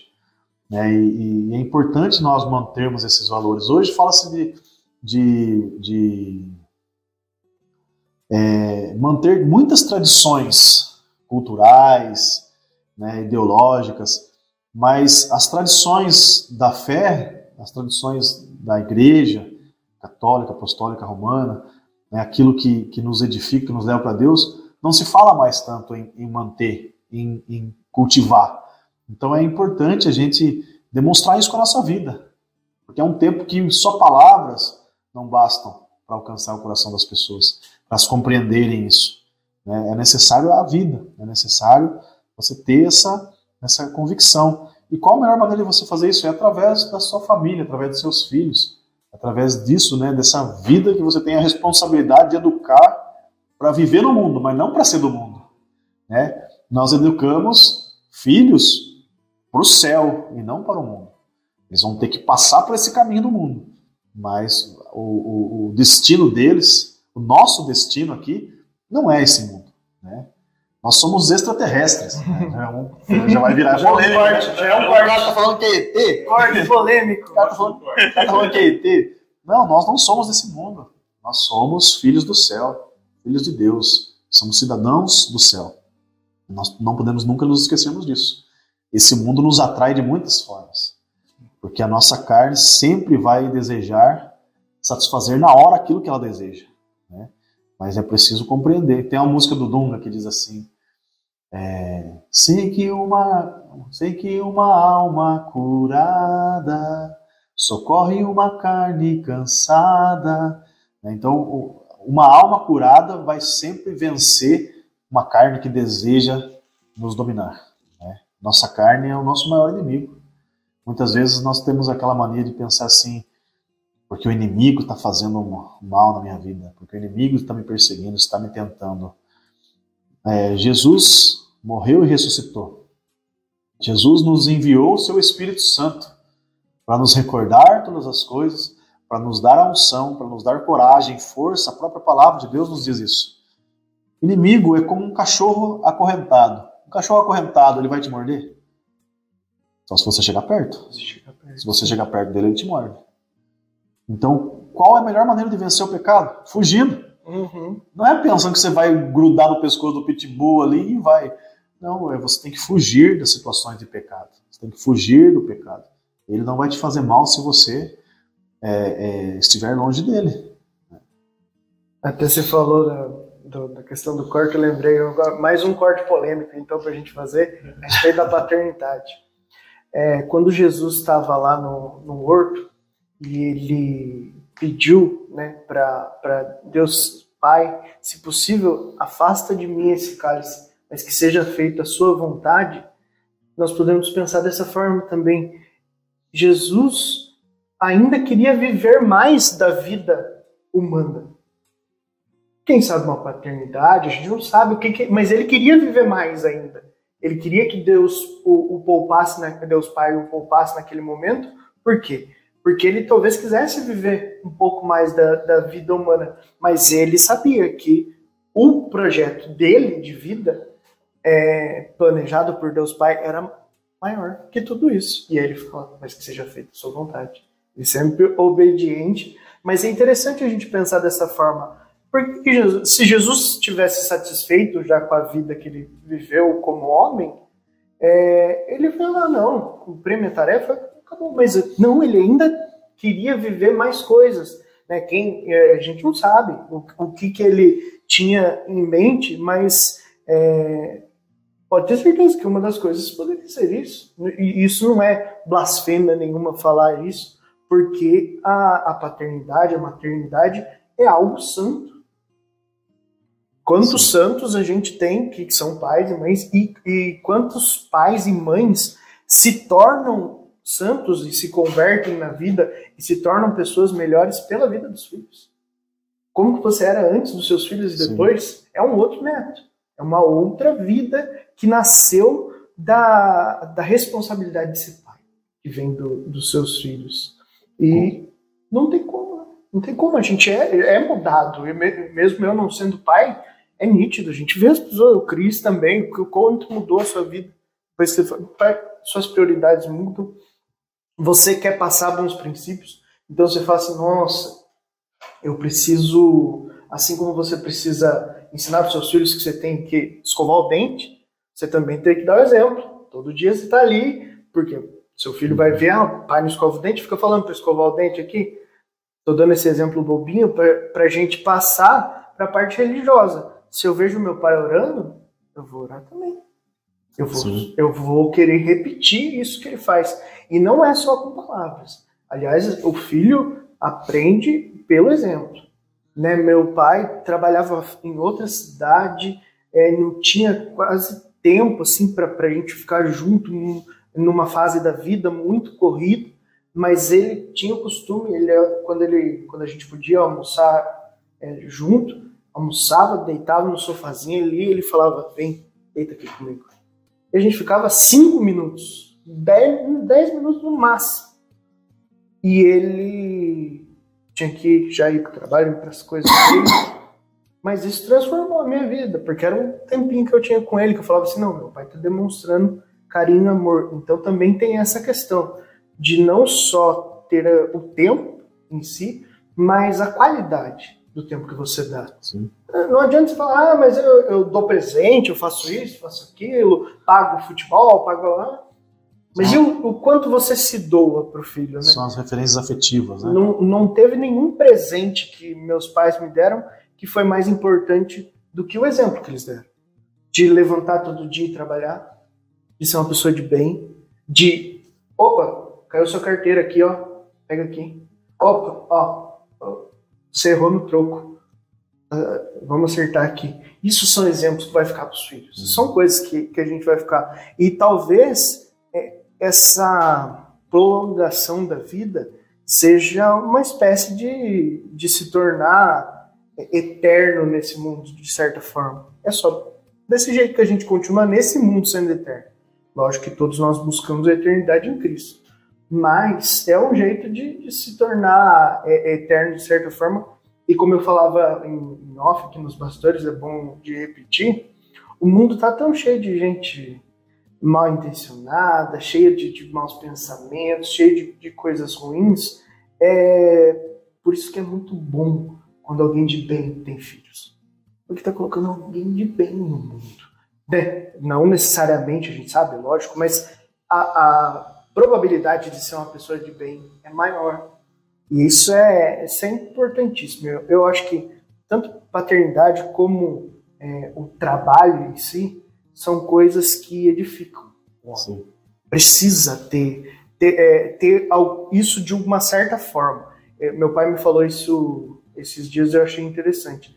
Ele falou assim, filho, ó, você ainda não, não é pai, né? Não sei se vai ser, se não vai, mas você precisa exercer esse cuidado com os menores. Então, ou vai ser um sobrinho, ou vai ser né, um, um primo mais novo, alguém que vai, vai essa possibilidade vai surgir na sua vida. De você ser uma referência na vida daquela pessoa, seja uma referência materna ou paterna, de certa forma, mas vai surgir. E é engraçado, na minha vida já foi acontecendo isso, né? Eu tenho algumas pessoas que eu, eu considero é, como meus filhos de coração, no sentido de que, né, eu, eu sei que ainda depende de evangelização de alguém que vai olhar para eles como pai. Não de uma. De, né, como a gente tava brincando aqui nos bastidores, de um tio que vai passar a mão na cabeça, vai deseducar e vai deixar fazer tudo. Né? Eu acho que é importante a gente ver dessa forma. Como eu falei de é, é, ser evangelizado pela paternidade, e também falei de ser evangelizado pelo trabalho, eu queria que você falasse um pouco da sua vida. Como é que foi para você é, a transformação? Você é servidor público há, há muito tempo, né, 20, 20 anos já. Então, como é que foi para você esses, esses 20 anos aí de serviço público? Nós também somos servidores públicos. Então a gente compactua aí das suas alegrias e dos seus sofrimentos de ser servidor. É, bom,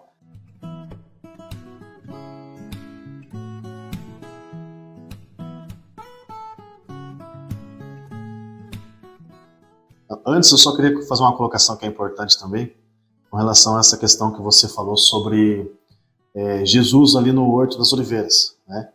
Jesus, ali, ele tava, estava abrindo ainda mais, aniquilando-se a si mesmo. Né? Vai dizer ali em Filipenses 2 né, é, que Jesus aniquilou-se a si mesmo. Ou seja, ele abandonou a sua condição divina para se tornar homem. Então, ali, quando, Jesus, quando o Verbo foi se encarnar, né, é, é, Deus dizendo que queria passar por todas as situações que um ser humano passa, menos o pecado. Porque ele é santo, ele é a santidade, ele é o amor. Né? Então o Verbo se fez carne, veio nesse mundo. Porém, é, se, se, é, passar pela, pelo coração do nosso Senhor Jesus, de repente, é, viver uma paternidade, né, ao meu ver, seria, acho que, impossível.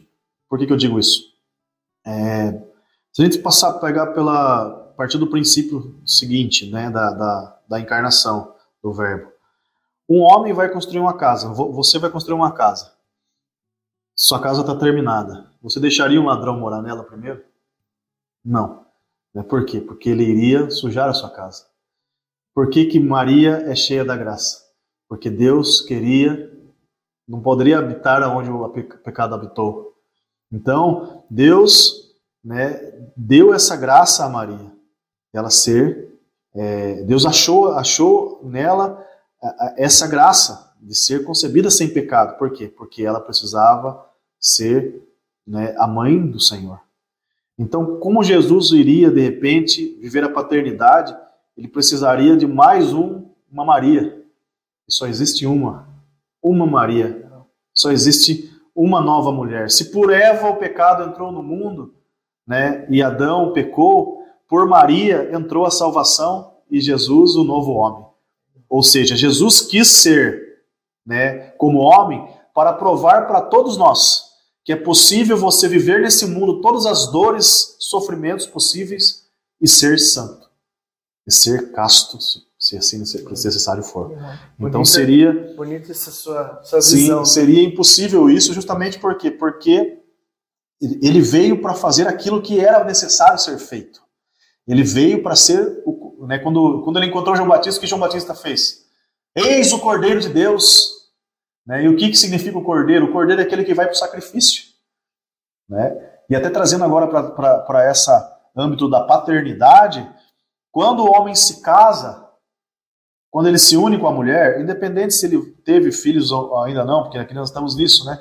Temos né, é, um irmão que tem dois, um que tem quatro e um que ainda não tem filhos mas somos casados diante do, do Santíssimo eh, Sacramento, estamos unidos a Deus e unidos a nossas esposas. A partir do momento que nós dissemos sim a Deus, nós não somos mais ovelha, nós somos cordeiro.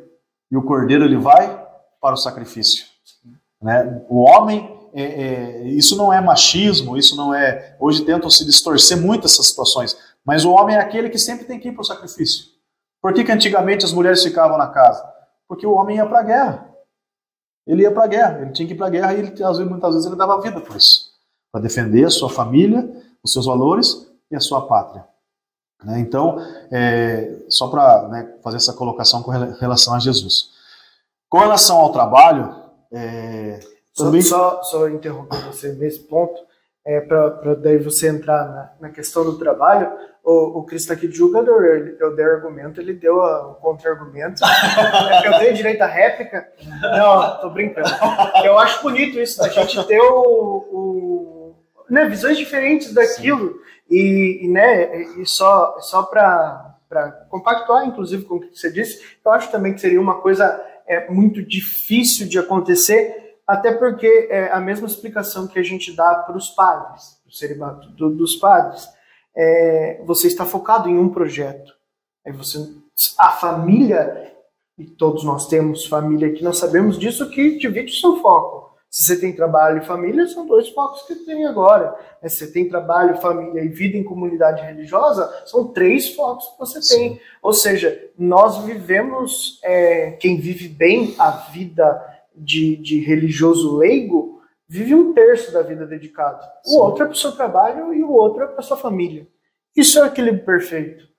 Agora, o sacerdote não. Ele vive 100% para para a vida religiosa. E precisam ter pessoas dispostas a isso, assim como Jesus estava disposto. Né? Se a gente pensar em Jesus como o, o sumo sacerdote, né? ele tem essa responsabilidade de ser um exemplo, inclusive para os sacerdotes que viriam depois uhum. dele, né? Se nós pensarmos dessa forma. Mais um contra-argumento desse ponto é que Jesus realmente viu que não teria essa possibilidade. E aí o que ele fala na cruz? Mulher, eis aí o teu filho, filho, eis aí a tua mãe. Ele quis deixar pelo menos o legado religioso dele permanecendo em João, né? de, de ser, de certa forma, é, filho adotivo né, de Maria ali, naquelas circunstâncias, porque ele é, talvez entendesse que o projeto dele não poderia passar por isso, mas que o de João talvez pudesse né, passar por, por isso. E, e, João também teve uma vida totalmente dedicada, inclusive foi aquele que, que viu o final da história, né? É bonito de, de e, ver. Esse, né? E esse gesto também ele entregou, né? Não só João e Maria, mas toda a humanidade. Nós, toda a humanidade aos braços de Maria. Porque Maria, ela é, no Antigo Testamento temos a Arca da Aliança, né? Maria é a nova Arca da Aliança.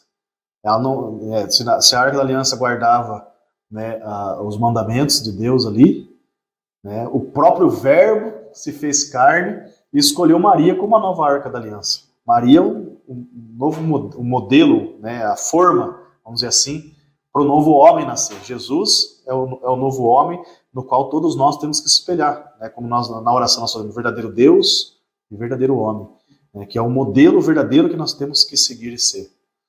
Então, Mas eu não tenho que falar nada, eu tenho só absorver. Eu vou falando e eu vou escutando vamos dar o veredito, então. O veredito é que Jesus não foi pai biológico por falta de é, lugar físico, né, como você deu exemplo de Maria, de tempo e de propósito. Né?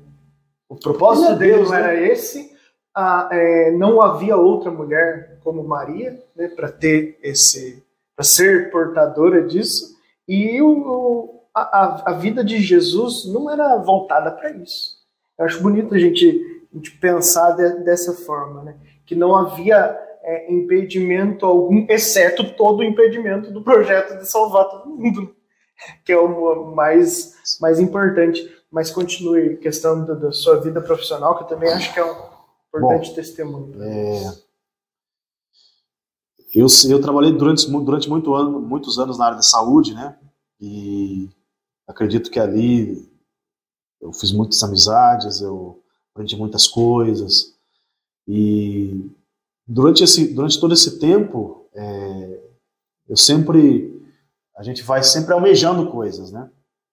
E muitas vezes você não percebe que você almeja tanto chegar de repente num, num patamar, chegar num, numa posição, você não percebe que você adoeceu, você não percebe que você está desviando do propósito.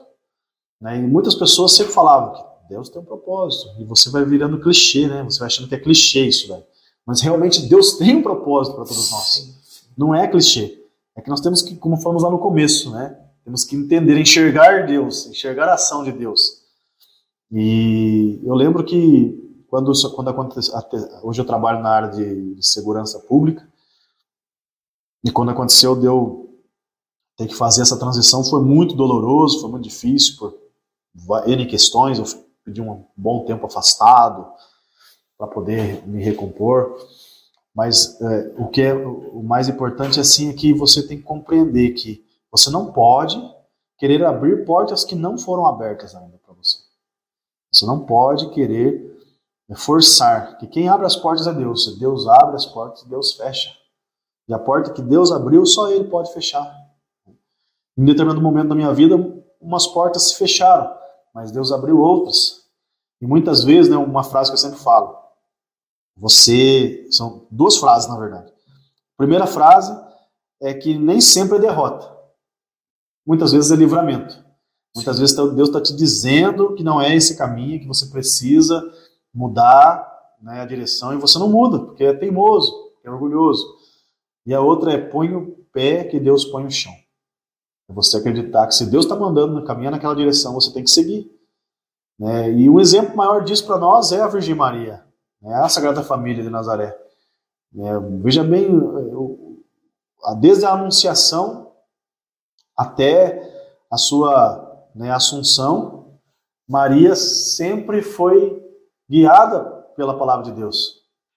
Ela sempre guardava as palavras, ela, ela, ela no seu cântico, ela recitou né, as maravilhas que Deus fez na história do seu povo, que fez na vida dela. Diante do anjo, ela disse sim, mesmo sem saber como seria na sua inocência, mas ela, ela disse sim porque ela tinha no seu coração a palavra de Deus. Ela sabia da profecia, ela sabia das promessas de Deus. E ela sempre foi dando passos confiando.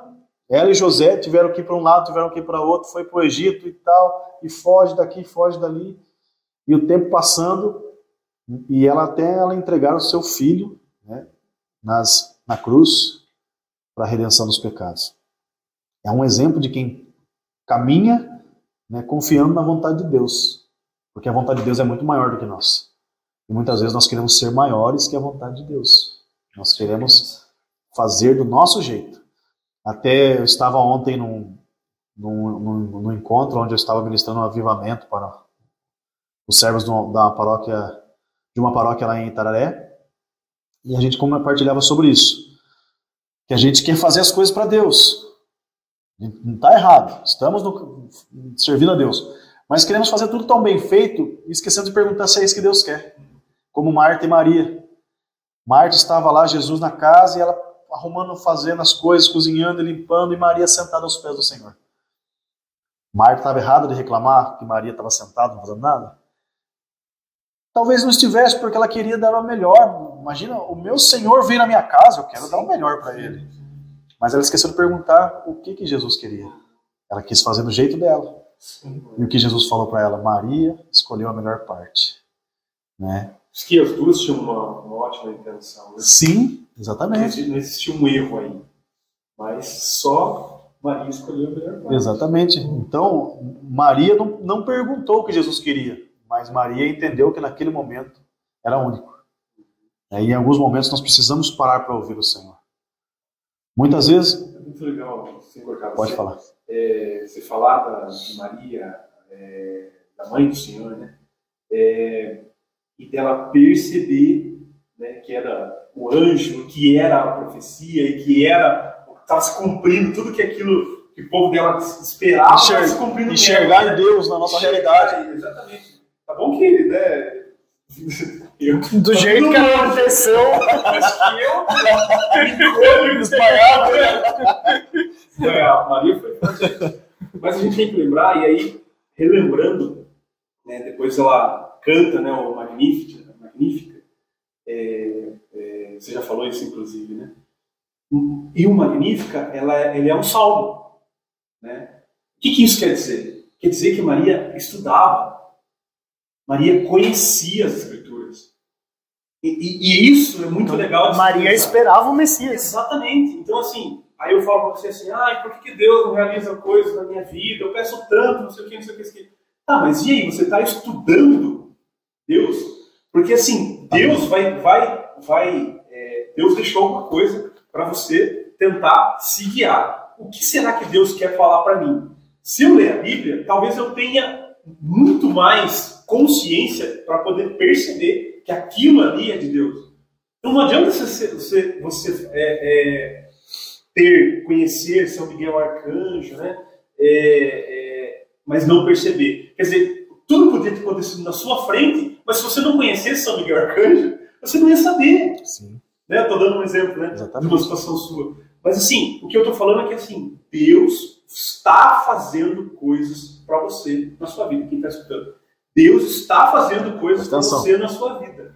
Só que talvez você não perceba porque você não sabe o que é que Deus faz, como que Deus trabalha. E aí, como é que faz para saber? Aí um, o discernimento. Um belo, um belo de um, de um Faustão dizia, uma nova instruções. Né? Então, assim, se a gente lê, Maria leu, Maria conhecia, a hora que o anjo chegou, falou as palavras, ela já sabia que isso em algum momento ia acontecer, e aí ela falou: opa, é comigo, é comigo, sim, aceito. E assim tocou. É, é, eu acho que a gente tem que ter esse discernimento, né? Eu quero que Deus faça coisas na minha vida, então eu tenho que antes é, estudar um pouco para entender se aquilo lá é de Deus mesmo e se eu posso confiar nisso. Perfeito. Até o exemplo que você deu, eu fiquei pensando agora, né? É, além do manual, porque o manual de instruções, você falou manual de instruções, manual de instruções vem com alguma coisa, né? Ou nós podemos ver dessa forma. O Antigo Testamento seria o manual de instruções e o Novo Testamento é a caixa de ferramentas. É as coisas para você usar de fato, né? Quanta coisa rica tem. E, gente, é, isso é para todos nós, para a nossa vida. Se você tiver um problema, eu já falei isso várias vezes, mas é sempre bom reforçar. Se tiver um problema, uma dificuldade, um, passando por um momento difícil na tua vida, não adianta colocar no Google ali o que fazer para curar depressão. É Ou, não, não dá, não adianta. O que fazer para aumentar a minha fé? Não vai ter uma resposta possível. Aqui vai. Aqui vai ter uma resposta para como você é, melhorar as coisas na sua vida, melhorar o jeito de ver as coisas. Não estou falando que todas outras partes são importantes, lógico que são também. Né? A gente sempre fala disso, de tomar medicamento quando recomendado pelo médico, as coisas, mas também é preciso nos apegar com aquele que conhece a nossa vida, de fato. A, a, a Bíblia, ela tem disso, ela tem começo, meio e fim da nossa história.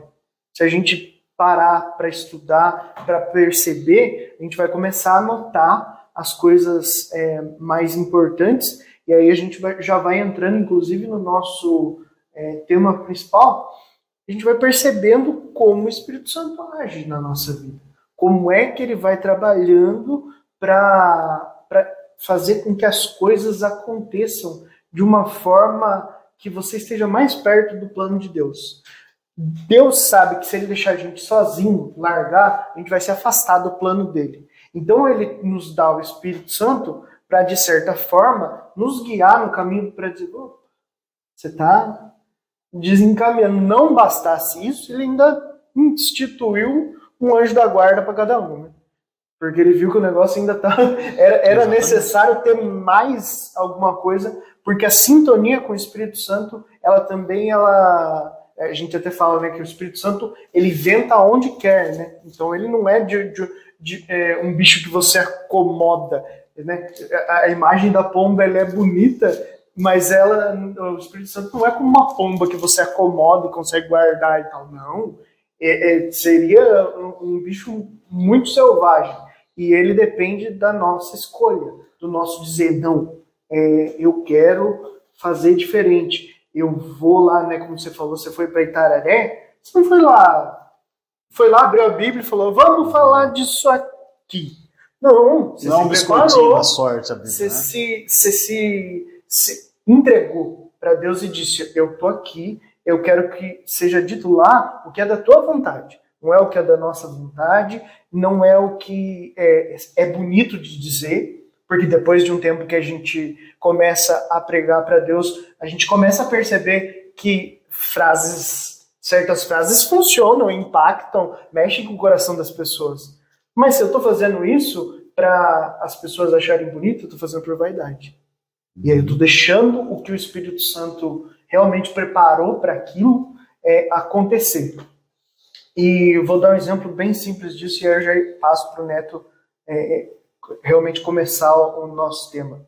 Eu tinha separado mais algumas coisas para a gente falar antes do tema principal e eu, por né, é, acaso do destino, esqueci a, a, o carregador do, do notebook lá. E aí falei, não, é, vai dar a bateria aqui. E não deu. Acabou a bateria faz tempo já. Estou só com ele aberto aqui, inclusive. É, mas por quê? Porque eu tenho que entender que o Espírito Santo sopra onde ele quer. Que não é para falar que ele acabou. É para eu passar para outra coisa. Para ir, ir para, né, como Jesus mesmo disse, para outra margem. Então, vamos entrar no nosso tema, passar para você, Neto. Você, agora é um tempo que você fica mais livre para falar como quiser, e aí depois cada um de nós faz a sua defesa do, do Espírito Santo.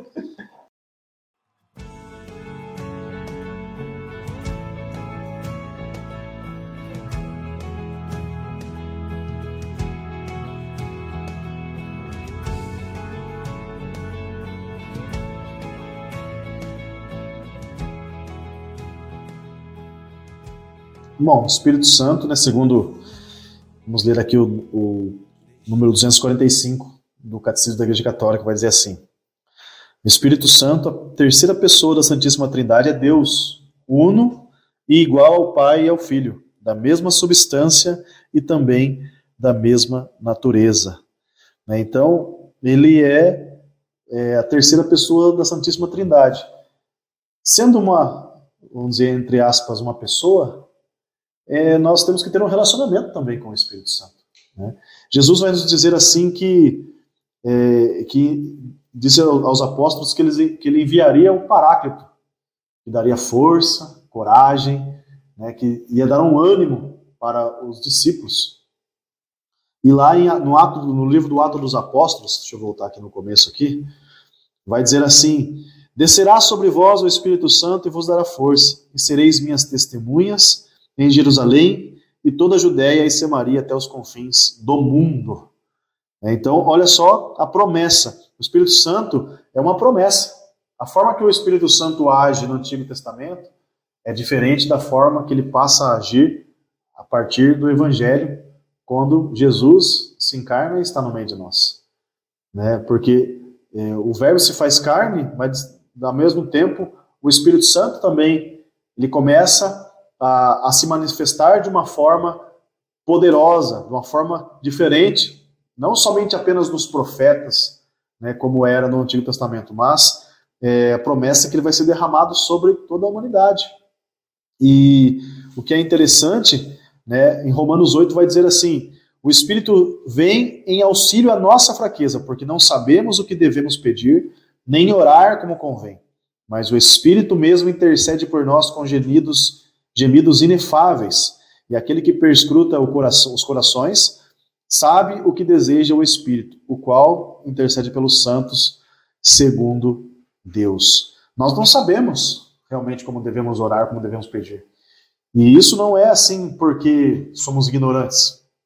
Mas em muitos momentos da nossa vida, nós estamos sem palavras.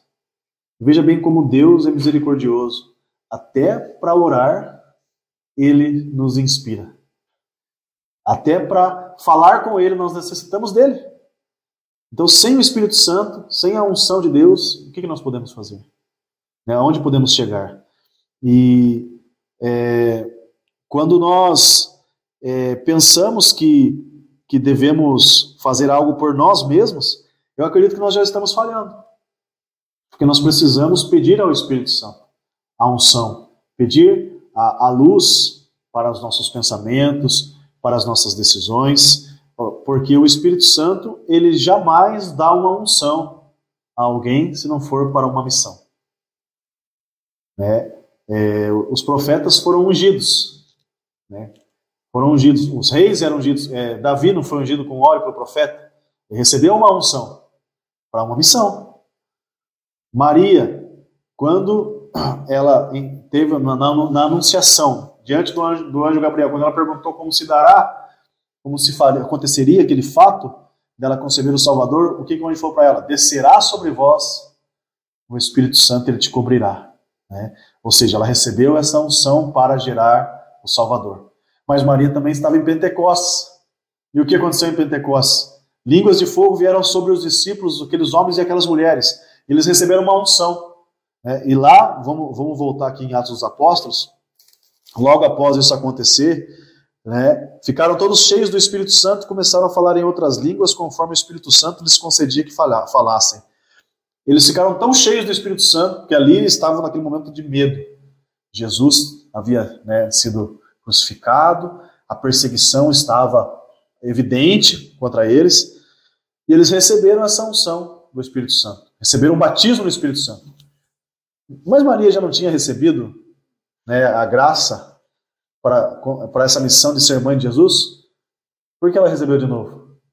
Ela recebeu essa nova fusão junto com os, com os, os seus os discípulos de Jesus, com os apóstolos, porque ela tinha uma nova missão: ser mãe da humanidade, ser a nossa mãe. E a partir daí veio o discurso de Pedro. Pedro saiu para fora e fez aquele discurso emblemático que ele fala assim, ó: Cumpre-se o que foi dito pelo profeta Joel, acontecerá nos últimos dias. É Deus quem fala. Olha a autoridade de Pedro, né? Que derramarei do meu espírito sobre todo ser vivo, profetizarão os vossos filhos e vossas filhas. Os vossos jovens terão visões e vossos anciões, anciãos sonharão. Sobre os meus servos e sobre minhas servas derramarei naqueles dias do meu espírito e profetizarão. Farei aparecer prodígios em cima no céu e milagres embaixo na terra sangue, fogo, vapor e fumaça.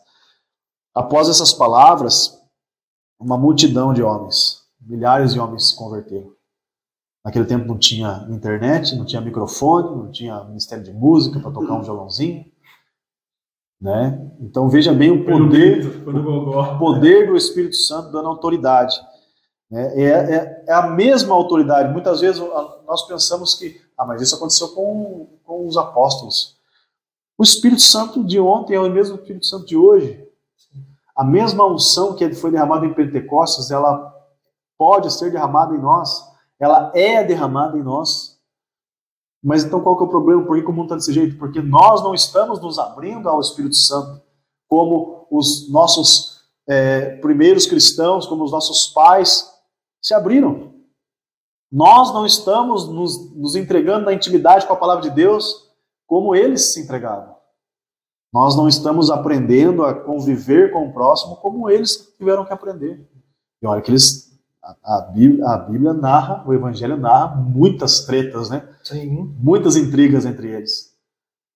Mas mesmo assim, a ação do Espírito Santo, né, ela é perfeita. Até costumo dizer assim que o Espírito Santo não derrama, não nos dá esmola. Ele derrama em plenitude. O Espírito Santo não vem sobre nós para dar uma pincelada, ele vem para completar a obra de Deus em nossa vida. Mas para isso é preciso uma luta diária nossa. Não é que o Espírito Santo veio pela metade da minha vida, depois eu, né, entre aspas, desviei. Não é.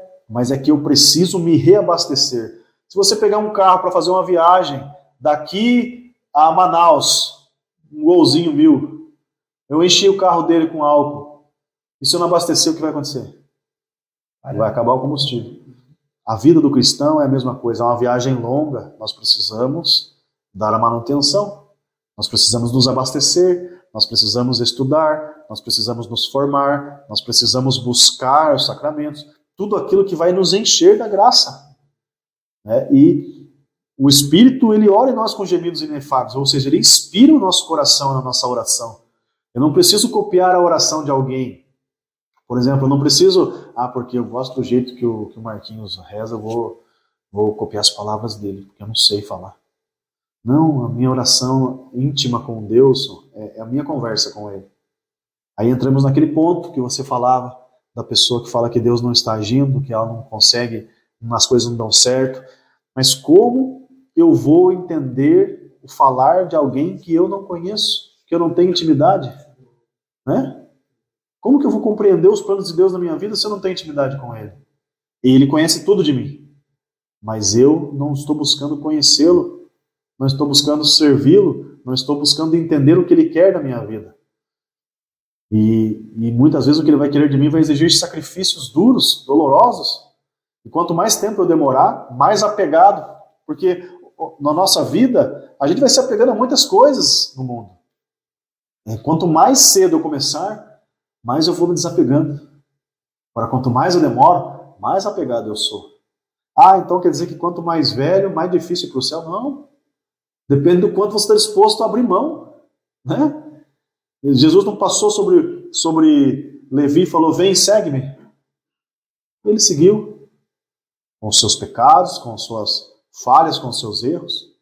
O que Jesus quer? Jesus quer um coração arrependido. Muitas vezes nós podemos passar até mesmo uma vida inteira dentro da igreja. Mas será que a igreja está a vida inteira dentro de nós? É, então é preciso que, que nós tenhamos um coração sempre disposto a entregar ao Senhor. E aí vai ter um momento de cansaço. E aí que entra a experiência com o Espírito Santo. Uma nova efusão, uma nova experiência. É aquele ciclo. Né? Busco Jesus, Jesus derrama o seu Espírito, seu Espírito me faz amar a Jesus, e amando Jesus, o Espírito Santo renova em mim esse amor. E é um ciclo, é, é uma chuva que, que não, não para, né? que vai me dando força para um novo tempo. Porque a nossa vida sempre é, é, é marcada por novos tempos, novas situações que vamos vivendo. E aí tem também os tempos que nós vivemos nesse mundo. Né? Hoje estamos vivendo um, um novo tempo, uma nova era, onde o mundo está nos espremendo. Né? É como se tivesse um abismo assim e o mundo viesse com uma pá carregadeira nos empurrando. E se a gente não, se nós não estivermos preparados, nós vamos ser empurrados para o abismo abaixo. Por isso que é necessária essa experiência com o batismo no Espírito Santo. E no início né, do, do século passado, nós tivemos a Beata Helena Guerra, que escreveu né, várias cartas né, ao Papa, e falando sobre é, a necessidade né, dessa é, profetizando mesmo. E aí veio né, o Concílio Vaticano e, e é até é engraçado porque isso daí entra é, exatamente na história da renovação carismática católica. A renovação carismática católica veio a surgir ali em 1967, em Duquesne, num retiro de jovens, aonde eles estavam ali no retiro e decidiram subir para o segundo andar, no andar de cima, e renovar os seus votos de crisma os votos da sua unção do crisma. E ali começaram a orar e é, é, espontaneamente alguns começaram a, a, a orar em línguas, alguns repousaram no Espírito, alguns começaram a sentir um desejo enorme de, de ler a palavra, de cantar, alguns choravam, alguns não sentiram nada, mas no outro dia saíram para a rua e sentiam que a vida deles não era mais a mesma. E a partir dali é, surgiu um, movimento chamado Renovação Carismática Católica, que não surgiu apenas na Igreja Católica, sabia? Mas há relatos que em vários lugares do mundo, na mesma época, pessoas tiveram experiência com batismo no Espírito Santo.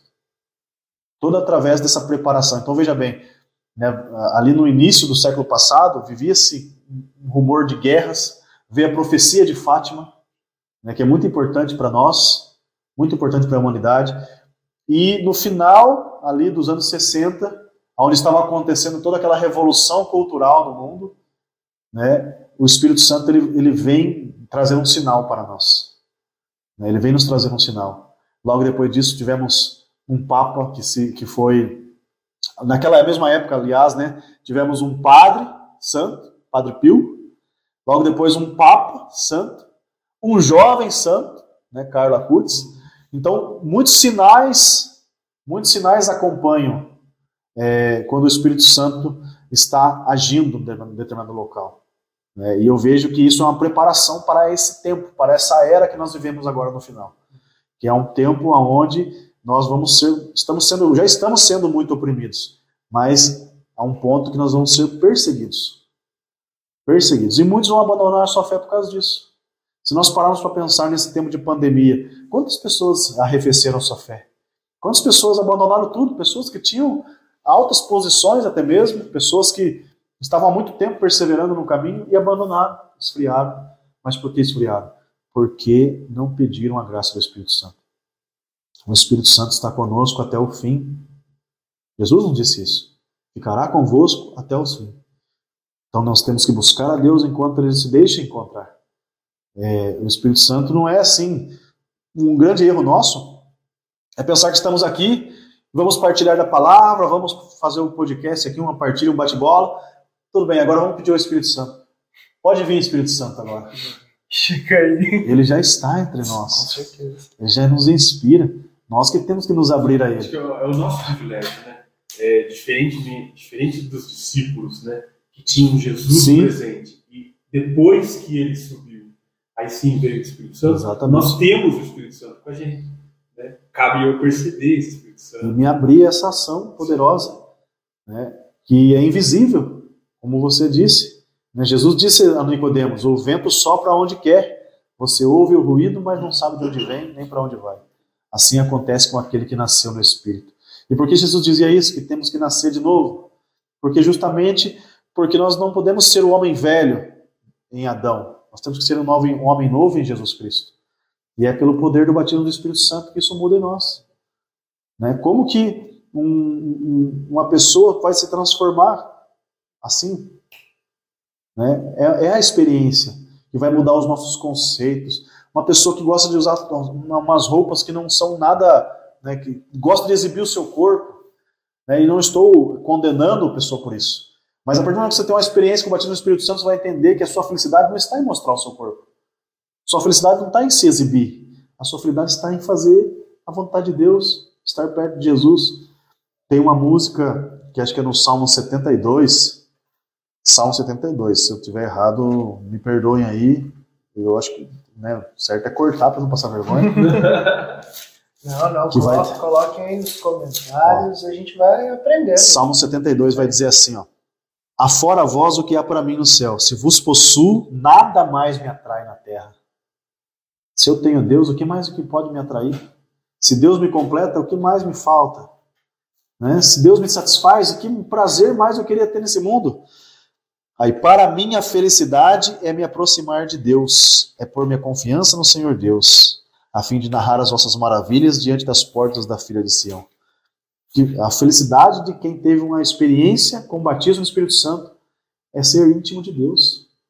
Nada mais. Jesus não É. mentiu pra ninguém, né? Ele falou: no mundo tereis tribulações. Sim. O, o- o que nós precisamos buscar é a paz que está no reino de Deus. Aqui vai ser batalha mesmo. Sim, É para ser. Né? exatamente. Jesus não E- nos privou disso. Por isso que Paulo dizia: Tua graça me basta. Tua graça me basta. Não preciso de mais nada. Preciso da tua força, Senhor. E só. E olha que Paulo ainda admitia ter um espinho na carne. Paulo não falava que era um homem perfeito, mas ele tinha um espinho na carne que Deus não quis curar. Ele falava que o Senhor não curou o espinho na carne dele. Mas o espinho na carne dele fazia lembrar que ele é de Deus. Né? Então, muitas vezes- Atento, né? Talvez, talvez você esteja até na sua casa aí, né, no seu celular, onde quer que você esteja, no seu carro, e você tenha uma oração durante sua vida que talvez você ache que Deus não atendeu, que Deus não curou, né? mas não é que Deus não quer fazer, mas Deus quer te dar algo muito maior. Muitas vezes nós pedimos algo para Deus e pensamos que, pensamos que Deus não está nos concedendo, mas não é que Deus nos quer, não nos quer dar aquilo, que Deus quer nos dar algo muito maior. Deus quer nos dar algo muito maior do que a gente imagina. Porque a vontade de Deus é muito melhor do que a nossa. Então, por que, que eu vou pôr a minha felicidade num bem que eu quero ter? Sendo que o meu bem maior é Deus. É por isso que ele vai nos dizer que, por isso temos, guardamos esse tesouro em vaso de barro, para que sabemos que é Deus que opera em todas as coisas, que é o Senhor que faz. Né? Ele, não, ele não quer habitar em, em- em- simplesmente na- em coisas nobres. Ele quer usar de nós, pobres pecadores, para mostrar que é Ele que faz. Por isso que ele, ele poderia ter nascido num, num castelo, num, num berço de ouro, né? mas não, ele escolheu uma, uma pequena menina né, pobre, simples, e veio ao mundo numa, numa estrebaria, numa manjedoura, passou frio, passou fome, mas ele confundiu todo mundo que esperava que ele fosse lá nascer lá no castelo, né? Por quê? Porque... O maior plot twist. Você espera um rei, Exatamente. um trono de ouro, um carruagem, e vem uma manjedoura. E aí ele vinha, vinha nos dizer: meu reino não é deste mundo. Né? Se, o, se o reino não é deste mundo, nós temos que entender que também nós não podemos desejar as riquezas desse mundo. Exatamente. Perfeito.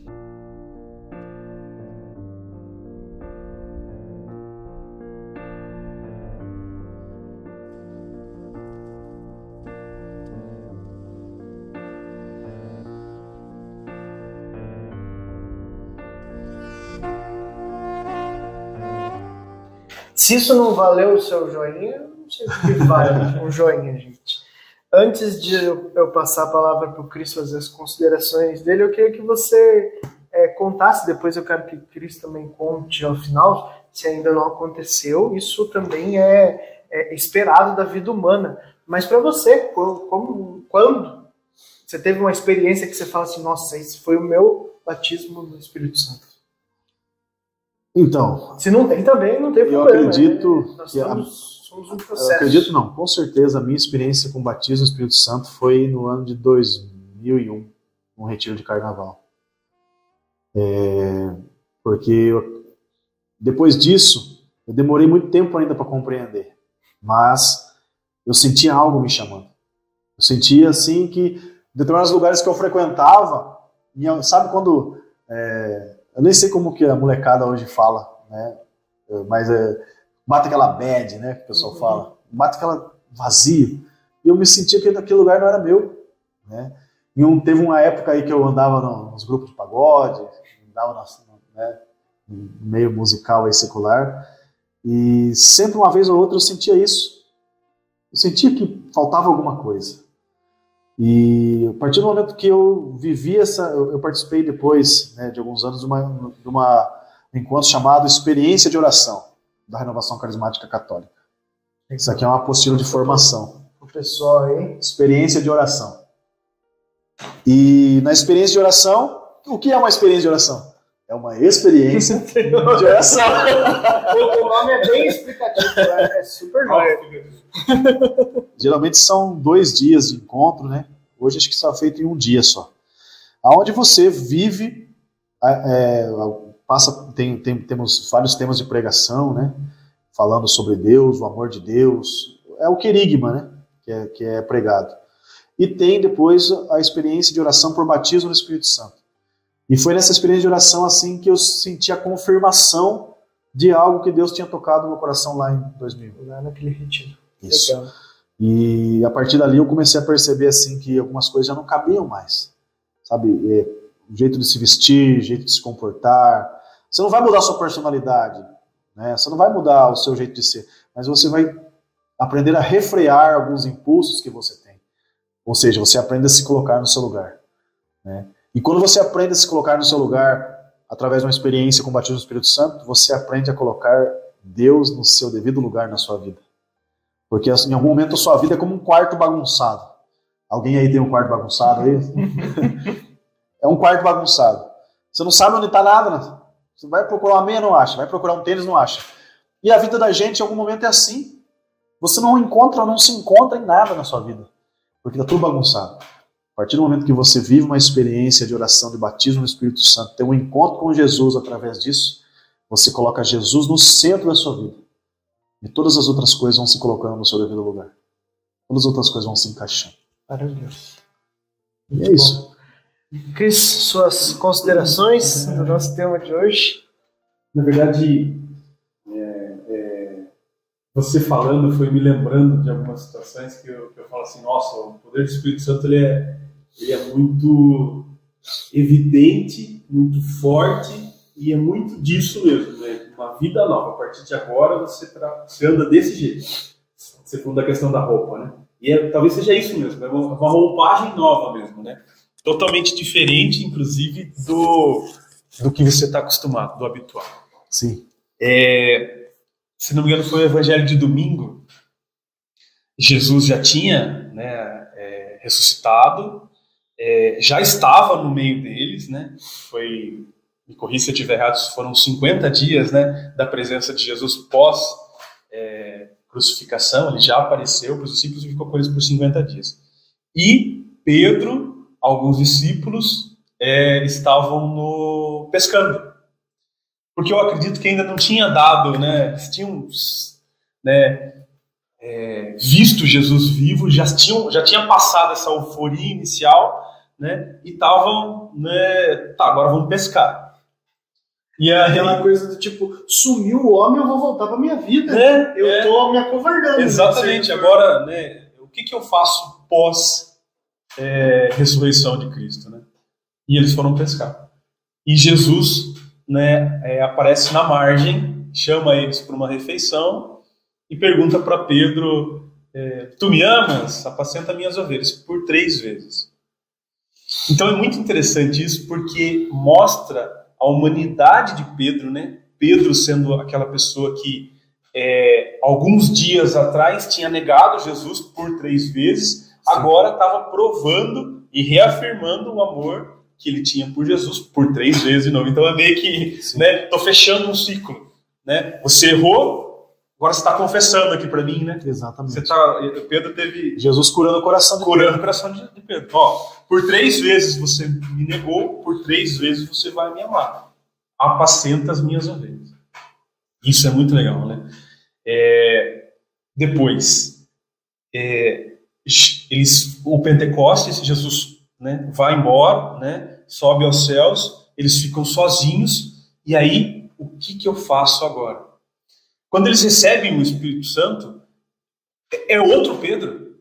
É um Pedro que é capaz de falar para os outros e para milhares de pessoas, né? Você falou isso, você leu isso. E, e de tão, tão é, é, cheio do Espírito Santo ao ponto de converter imediatamente as pessoas. Ao né? ponto de Pedro passar e a sombra de Pedro curando as pessoas. É, é. Então, assim, eu acho que isso é, é muito interessante. É, é, o poder do Espírito Santo pode fazer coisas grandiosíssimas, né? Jesus falava Sim. isso, né? Vocês farão coisas maiores, inclusive, da, daquelas que eu fiz. Né? Então, esse é o próprio poder do Espírito Santo, ele é capaz de fazer isso. Né? E, e, e, eu acredito que nesse momento de Pentecostes, né, é, é, pense numa nuvem de fumaça. Né? Se, se, se o Espírito Santo tivesse cor, né? Então, vamos botar uma cor aí, pode ser cinza, pode ser amarelo. Eu acho que assim, quando veio o Pentecostes, desceu uma nuvem né, sobre a terra, e essa nuvem está aí, a gente não pode ver, obviamente, né? Tem uma cor para ela, só para vocês entenderem né, na cabeça né, o que, que aconteceu. Mas eu acho que a gente, a gente tem essa nuvem no nosso meio. O Espírito Santo é o próprio, né? O próprio Deus, o próprio Jesus, né? Ele está no nosso meio. O que, que eu tenho que fazer? Né? Eu tenho que estar tá disposto a receber. Quando eu estou disposto, quando eu abro meu coração, quando eu falo a partir de agora, eu visto uma nova roupa, eu sou uma nova pessoa, eu quero isso para mim, né? É a minha vontade. Eu acho que o livre-arbítrio é uma das decisões de Deus que são irrefutáveis. Ó, isso aqui eu posso mudar, mas isso aqui, que é o livre-arbítrio, eu nunca vou mudar. Deus deve falar isso sobre esse conceito. Por quê? Porque é justamente eu, o que, que eu faço, o que, que eu tenho que fazer? Eu tenho que fazer alguma coisa. Eu tenho que me abrir para Jesus. Ah, mas eu já estou aberto e as coisas não acontecem comigo. Então eu me aprofundo ainda mais. Né? Legal, você falou de Maria em Pentecostes. Eu acho que Maria é justamente isso. Maria lá atrás, lá no começo, ela falou sim. Só que ela continuou falando sim diariamente. Todos os dias. Diariamente. Então, assim, se, se eu, em algum momento de todo esse percurso, do momento da concepção até o momento do Pentecostes e depois, né? Por que, que Maria está no Pentecostes? Pô, meu, já fiz todo o meu serviço, né? Hum. Eu já, já nasceu, já morreu, já foi embora, tá tudo certo, tô com, contas, com as contas kids. Não, mas espera aí, ele falou para eu ser a mãe da humanidade. Então eu vou estar tá lá no Pentecostes, e depois, e depois. Né? Então eu acho que é isso mesmo, né? É o reafirmar, né? Então hoje, hoje eu estou aqui conversando com vocês, eu falo meu sim. Vocês foram embora, eu vou deitar na minha cama, eu falo sim de novo. Sim. Eu acordei amanhã cedo, eu falo sim de novo. Por quê? Porque eu tenho que continuar querendo. Né? Eu acho que esse exercício de, de se, essa retroalimentação, né? o Espírito Santo está hoje no meu coração. Amanhã eu posso cometer um pecado e o Espírito Santo está longe daquilo que eu fiz. Né? É porque talvez nesse momento eu falei não. Exatamente. E aí o Espírito Santo né, foi embora? Não, o Espírito Santo está do meu lado, só, não, só, só rejeitei ele.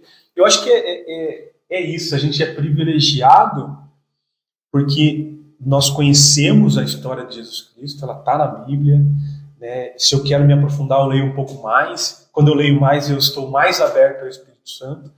Mas é, é, então a gente é privilegiado por conta disso. Está tudo escrito. Os discípulos não tinham nada escrito, mal conheciam, mal sabiam ler, tinha muito pouca coisa. Né? A Torá era alguma coisa né, que a gente escutava lá de vez em quando, quando ia né, no inacessível. templo. Era inacessível. Não, hoje a gente tem isso aqui, ó, quando não tem isso aqui. Né? É, então, assim, a gente é privilegiado.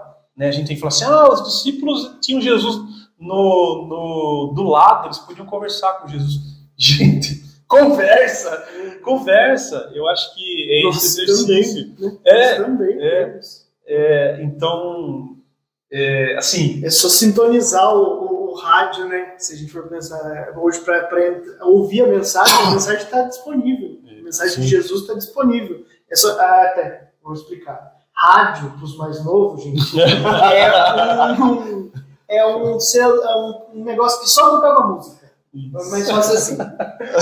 não, tinha, não mandava mensagem, não fazia essas outras coisas, só, só escutava música. Você tinha que sintonizar na Ligava frequência. Na tomada, Mas é interessante a gente ver isso, né? Que hoje está tudo disponível, todo lugar, né? Nós estamos aqui na mesa, ó, tem duas Bíblias, uma coisa maravilhosa, né? A correria que era para fazer, você falou da dificuldade, eu lembrei do, de Jesus quando ele vai. É, lê, se eu não me engano, era Isaías, que ele pega para ler no, no templo, ele pede, pede para né, o menino vai lá, os, os anciãos lá pedem para o menino pegar o rolo em que estava o negócio. Então, não era um negócio assim, cada livro era um Eram rolo, bibliotecas e mais bibliotecas. Muito difícil ah, para você ter uma coisa como, como a, a Torá, né, ou a Septagenta que foi depois, era difícil, precisou dos copistas, precisou de um monte de coisa para daí se propagar mesmo a palavra. E hoje a gente tem disponível, não dá tanto valor. Mas você não vai fugir da pergunta, não. Pode voltar com o microfone aí. E para você. E, e, a, e, a, resposta pode ser não. Ainda não passei por um momento. Essa pergunta eu tento fugir dela, porque ele sempre faz isso com, quem a gente entrevista. E eu falo, nossa, um dia essa pergunta vai ser feita para mim. E foi hoje. Olha, é, estudando, né? é, para o que a gente ia conversar hoje, é, eu li uma coisa que eu acho muito interessante. É, é preciso atualizar o batismo no Espírito Santo diariamente. Isso é, isso é muito legal, o caso que você falou, com que eu comecei a falar. Então, eu acho que, assim, eu tento lembrar alguns momentos, eu, eu, eu lembro de alguns momentos é, do qual eu, eu percebi o Espírito Santo, e eu acho que aí é o batismo, sabe? na, no meu entendimento, no meu raso entendimento sobre isso. É, então, assim, em alguns momentos da minha vida eu, eu percebi muito forte o Espírito Santo, no nascimento das minhas filhas, é, nas, nas minhas é, mudanças profissionais, né, e, alguns momentos profissionais, a decisão de vir embora novamente para Itapeva, é, eu acredito que o Espírito Santo teve muito presente nesses momentos. Eu acredito que o batismo no Espírito Santo pode ter acontecido aí porque é mais ou menos isso mesmo, né? Que é a vinda do Espírito Santo, né? Vamos pensar o batismo literal, o batismo que a gente recebe lá na, na nossa infância, né? Que é, é, o padre derramando a água mesmo sobre a cabeça da criança. Então é, é mais ou menos nesse sentido. Lógico que, que o batismo, o Espírito Santo não vem dessa forma mas é, é, é algo tão inesperado quanto uma jarrada d'água na cabeça, você entendeu? Então, assim, você não espera isso, a criança não espera. Tanto que ela vai lá e chora. Por quê? Porque ela não espera essa, essa, essa água na cabeça mesmo, né? É, e eu acho, que é, eu acho que é isso, né? Você tá tão sintonizado numa situação que quando o Espírito Santo vem você fala, pô, peraí, né? Eu acho que eu acho que é isso. Então assim, eu talvez eu não tenha recebido esse, o batismo que, que você pode até ter experiência. Assim, ah, mas o que você está falando é tão vago, tá tão, sabe? E eu, e eu senti tão forte, foi aquele dia. Eu lembro que foi a uma hora, sabe? Você sabe exatamente o momento. E, e eu talvez eu não tenha recebido esse esse batismo de certa forma. Mas é, eu vou ser sincero para você que assim, eu sinto muito a presença do Espírito Santo. E aí eu vou dar uma dica para vocês, talvez vocês sintam aí. É, quando eu paro para estudar. E aí isso é muito recente a gente está fazendo podcast, está fazendo um ano agora, né, no mês que vem. Né, a gente está em maio. Desculpa, talvez esse, esse episódio seja lançado no momento do, do, do, do ano, né? Do nosso. E, e, e, aí, ó, você falou do Pentecostes, né? Cara, olha só, nossa, tá fazendo um ano. Ao ano passado, a gente, a gente é, iniciou o podcast, né, e aí, assim, nossa, olha o batido do Espírito Santo aí, você não percebeu? Não, não desculpa, não percebi. Mas foi nesse momento, né? A gente vinha da paixão de Cristo, né? A gente estava no, no, no, período, né, de Pentecostes e aí começa o podcast. Então assim, tá aí, tá aí. É... Nossa, eu sou todo rindo porque tem coisas que eu planejei que vocês estão falando. É muito legal. É, é, muito legal porque são coisas que daí não precisa né, eu falar assim, nossa, mas não, o Marquinhos tá forçando a barra. Não. Tudo tá se encaixando. Isso é muito Espírito Santo. É, talvez você já tenha, e eu, eu acredito nisso, que você já tenha sido batizado no Espírito Santo, mas você é, é, não necessariamente a pessoa que é batizada no Espírito Santo, ela sinta o dia do batismo. Por quê? Igual o exemplo que você deu. Nós estamos naquela ingenuidade de criança.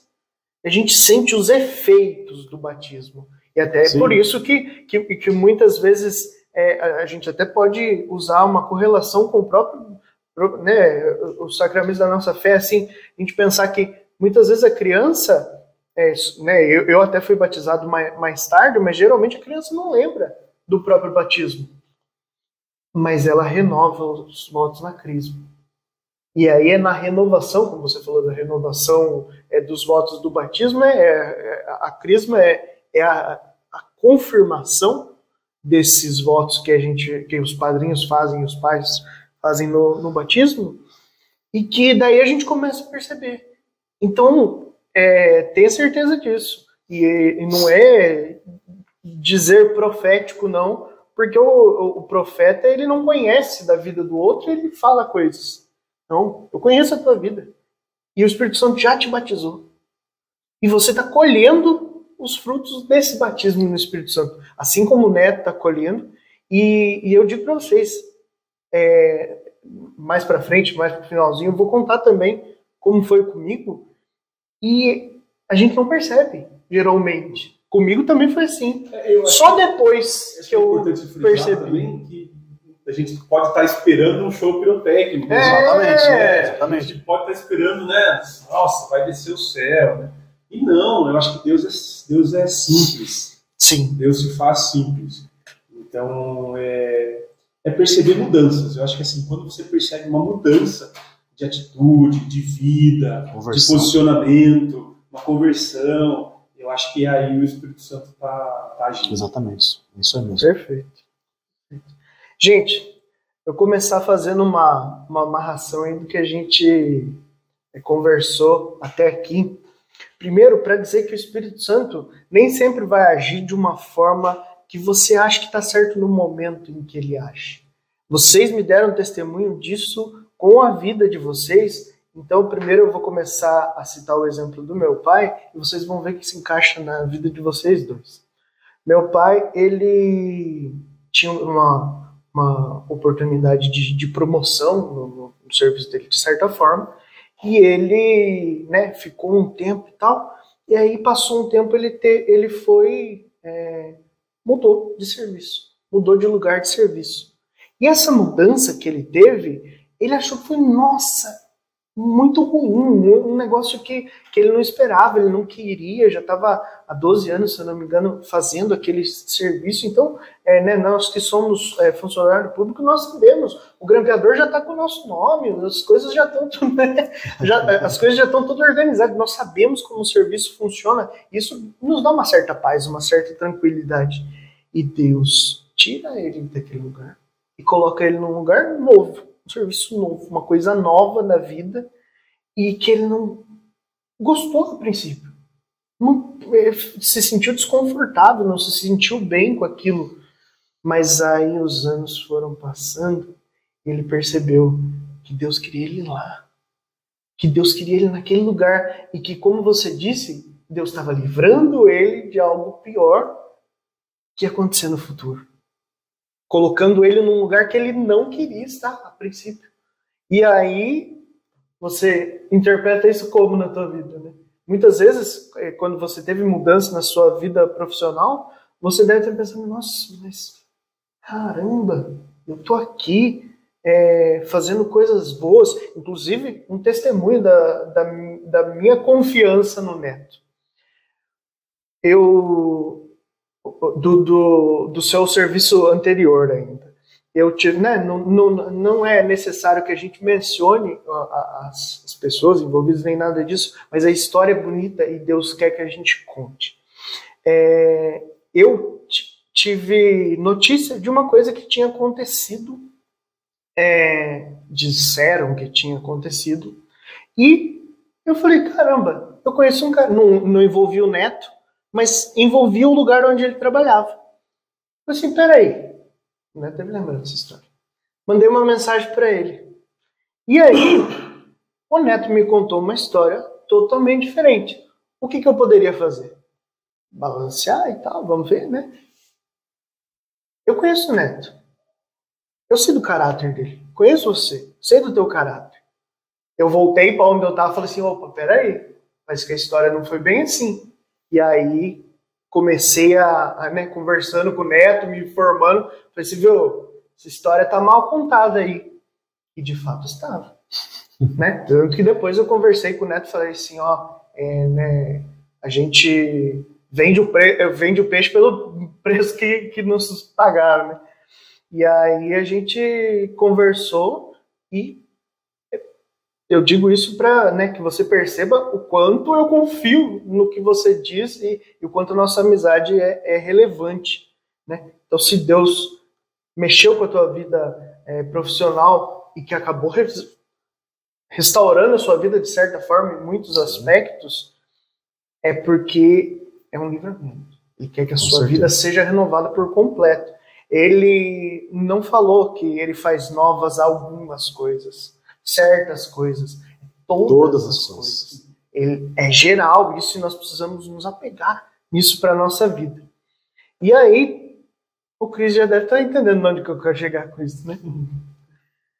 O Cris também, ó, três pessoas muito relevantes na minha vida, né? Meu pai, o Neto e o Cris passaram por essa situação de é, muitas vezes de certa forma é, perder ou uma, uma estabilidade do serviço ali, ou, ou, de certa forma, às vezes nem financeiramente, mas uma, é, uma coisa que você já não achava que ia mudar mais na vida. Uhum. Que você ia se aposentar naquilo e estava tudo certo, né? O, o Cris já me, me, confidenciou aqui, também não vou contar detalhes da história, mas ele sabe do que eu estou falando, que na, na vida dele de trabalho, é, muitas vezes ele queria aquela oportunidade que estava surgindo e que as coisas, as coisas não deram certo que na hora ele se frustrou. Na hora ele já tinha falou, não, nossa, né, trabalhando para Deus aqui surge essa oportunidade e, e não deu certo. Mas é Deus livrando. E de outras formas, não só livrando, mas preparando para outras coisas. Digamos que você não estivesse aqui, tá perto. O podcast não tinha saído, monte de coisa na tua vida que você mesmo relatou agora, que você começou a perceber, né, de certa forma, o seu batismo no Espírito Santo, estudando pro podcast. É, se a gente não enxergar Deus nisso, a gente não vai enxergar Deus em lugar nenhum. Daí é você querer fazer né, é, um, um cego enxergar a força e não pelo milagre. A gente tem que ver o milagre. Não dá para só falar assim, não, mas eu vou fazer uma cirurgia no olho do cego, não sei o quê, e Jesus. Não. Jesus cuspiu na terra e passou no olho do cego e foi. Você acha que foi a terra? Você acha que foi o guspo? Não. Jesus explica no final: a tua fé te curou. É a fé que vai nos transformar. Então, se a gente tiver fé, a gente vai começar a enxergar Deus aonde os outros não enxergam. Sim. É um acidente que era para você sair aquele horário, você saiu em outro horário, Deus te livrou. Quantas coisas que né, o Espírito Santo ele vem nos dando inspiração, né? Nós, é, nós vamos fazer ainda um podcast especificamente sobre isso, mas é, os sete dons né, do, do Espírito Santo são é, sabedoria, né, que é um dos dons, é uma coisa brilhante para a nossa vida. Se a gente tiver sabedoria, a gente não precisa de mais nada. Né? Lógico, lógico que as outras coisas da nossa vida são importantes, mas é, eu até falei esses dias sobre isso. Ninguém quer ser mais novo com a cabeça de mais novo. Todo mundo quer ser mais novo com a cabeça de hoje. Por quê? Pela sabedoria. Sabedoria, você não quer abrir mão. Sim. Você quer voltar a, a ter, no meu caso, uns 40, 50 quilos mais magro.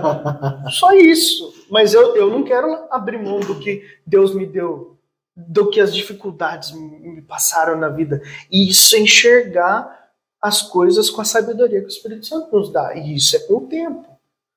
E por isso que muitas vezes nós temos batismo no Espírito Santo, mas não percebemos. Vamos perceber lá na frente, nossa, aquele dia foi especial. Ou aquela decisão que eu tomei na minha vida era para eu ser batizado.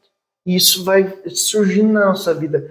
Mas isso foi só o que o Espírito Santo é, me fez concatenar aqui no nosso finalzinho de conversa. Agora eu quero falar para vocês uma coisa mais absurda. Quanto tempo vocês acham que essa reunião está sendo preparada?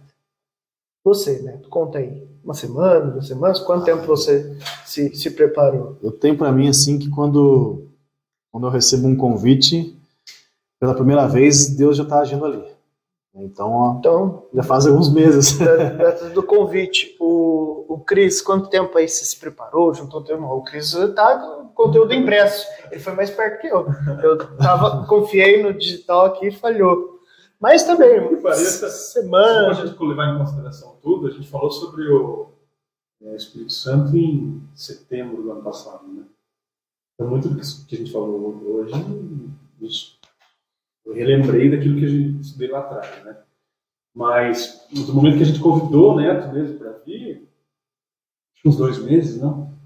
Uns dois meses. E aí eu digo para vocês que esse... Por mais que a gente, a gente pegue uma coisa ou outra, vai pincelando, mas aí é até bom, né? Não, não aconteceu antes por alguns Sim. motivos e tudo mais, mas é, a gente vai, né? Jogando para dentro, né? Mais informação, hum, mais informação. Então é, é, ruminando tudo isso, né, no final.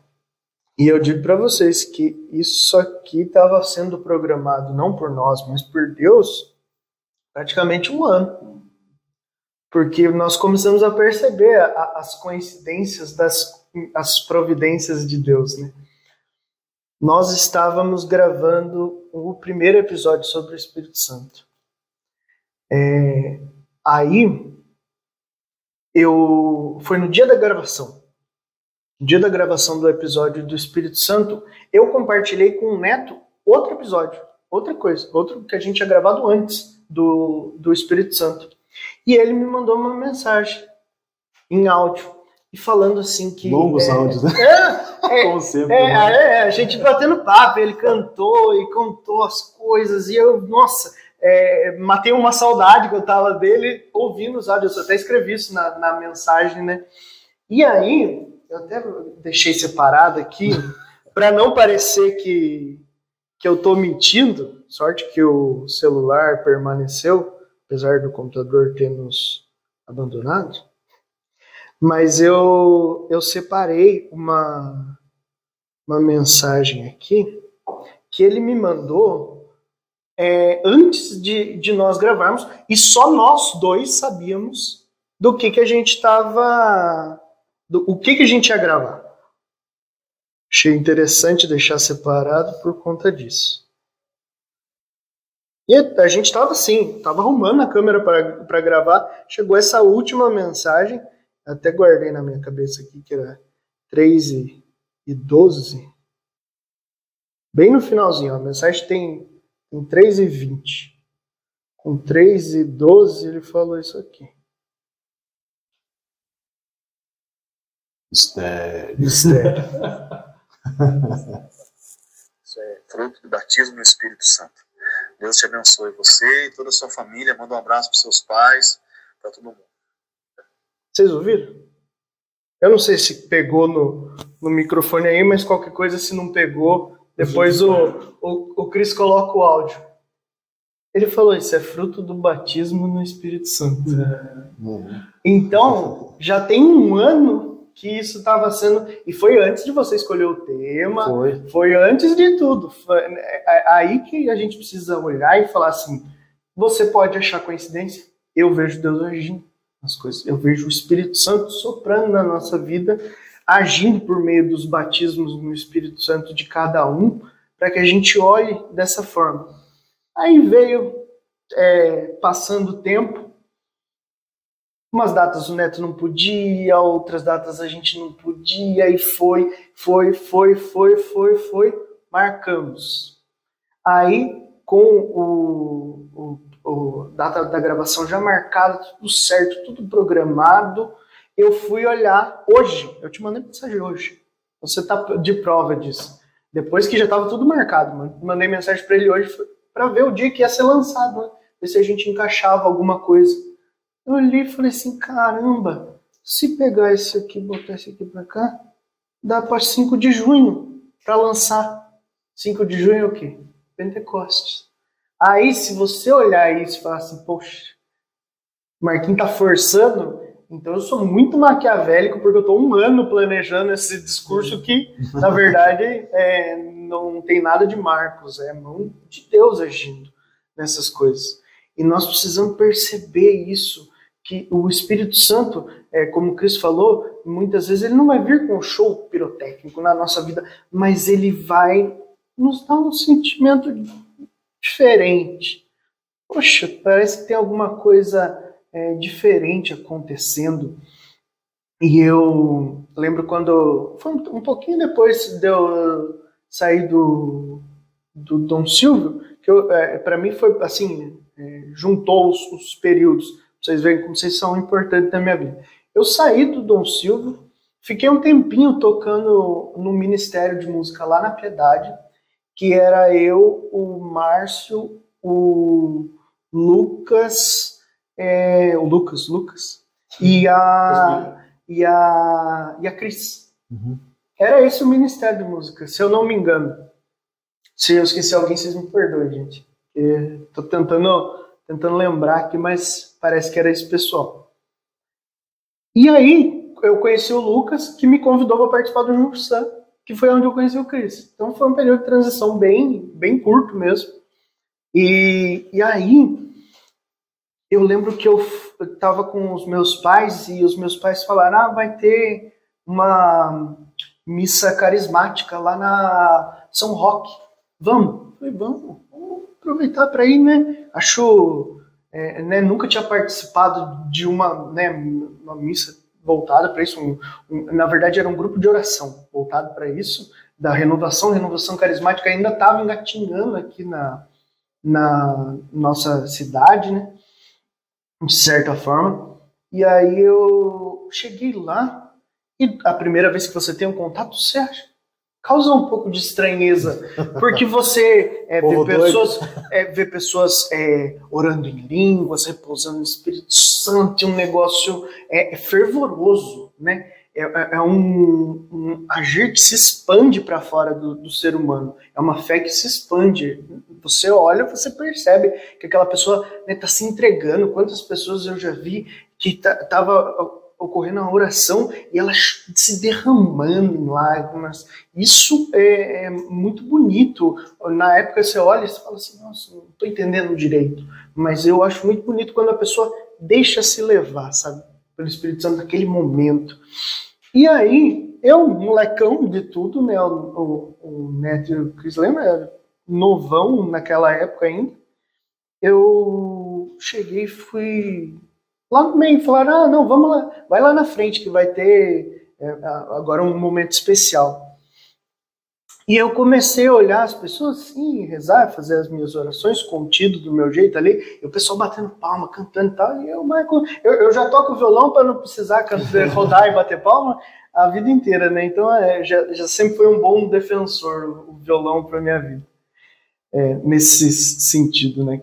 De ser mais contido, de louvar com o corpo.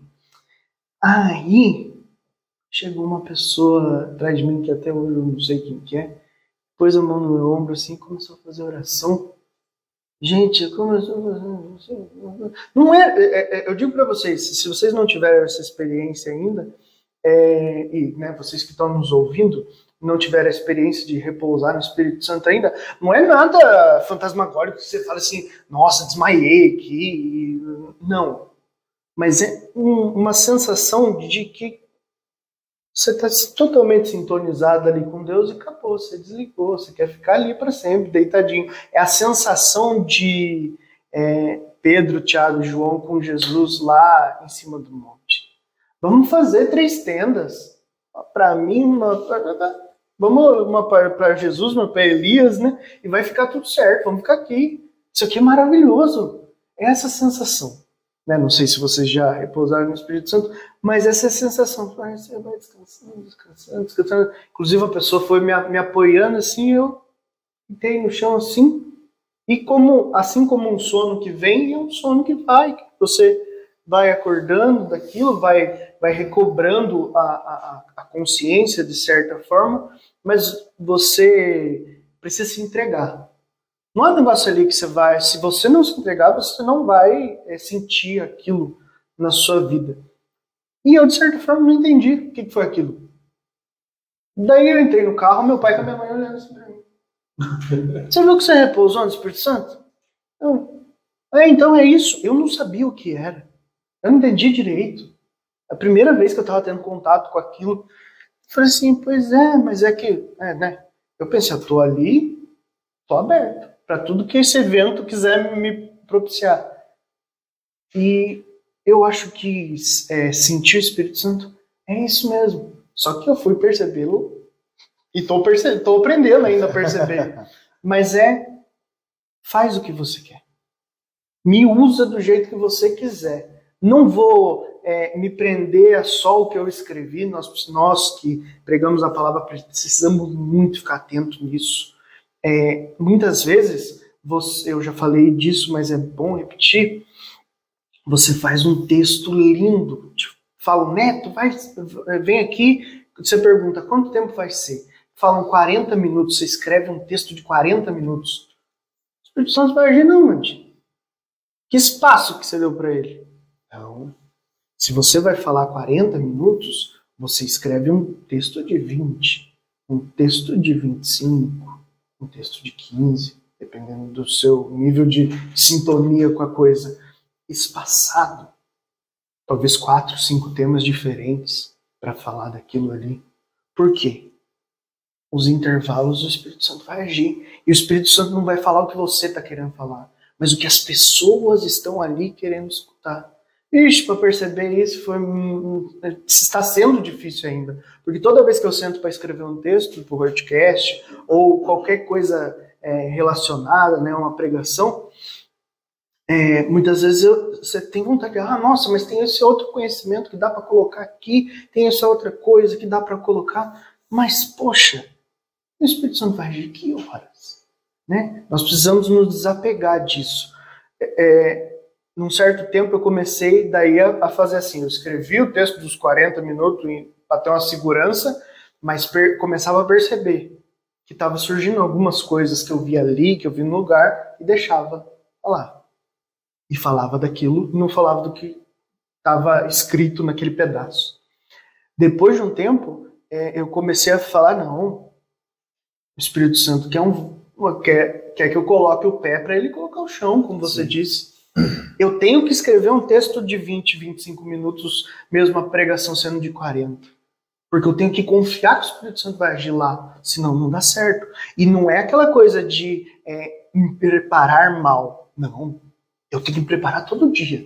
É igual que a gente fala para, né, vocês falam para os filhos quando estão estudando, e vocês já ouviram dos professores, assim como eu ouvi, né, não se estuda para a prova, Você estuda para a vida. Se você estudar só para a prova, você pode até ir bem na prova. Mas passou 10 minutos, uma hora, você esqueceu daquilo que você estudou porque você estudou como um martírio. Estudou como só um sofrimento que você precisava passar e passou. Não. O seu devocional tem que ser todo dia. Para você estar em sintonia, para como você disse na, no outro episódio que a gente fez do Espírito Santo, para que o Espírito Santo tenha com o que trabalhar. Senão, se é uma terra seca, não adianta, não vai frutificar. E nós precisamos ter isso, esse espaço preparado já para o Espírito Santo agir. Achei interessante como as coisas vieram sendo construídas, sabe? É. Para que esse encontro acontecesse dessa forma, do jeito que foi. E aí, passou-se um tempo, eu meio sem entender o que tinha acontecido na minha vida, estava no círculo bíblico, é, que, né, que os meus pais coordenam, e Círculo Bíblico Santo Expedito, a maioria do pessoal que assiste já, já conhece, mas aproveitar para fazer o merchan. E eu senti uma sensação assim, é, numa casa que a gente estava que estava muito difícil, sabe? Que tinha muita briga ali naquela casa, que a casa estava é, muito resistente a tudo que a gente estava falando ali. E foi uma noite difícil, parece que, sabe aquela noite que, que, que tudo é errado, que o pedestal cai a cifra, que, que tudo, tudo acontece e, e tudo dá errado.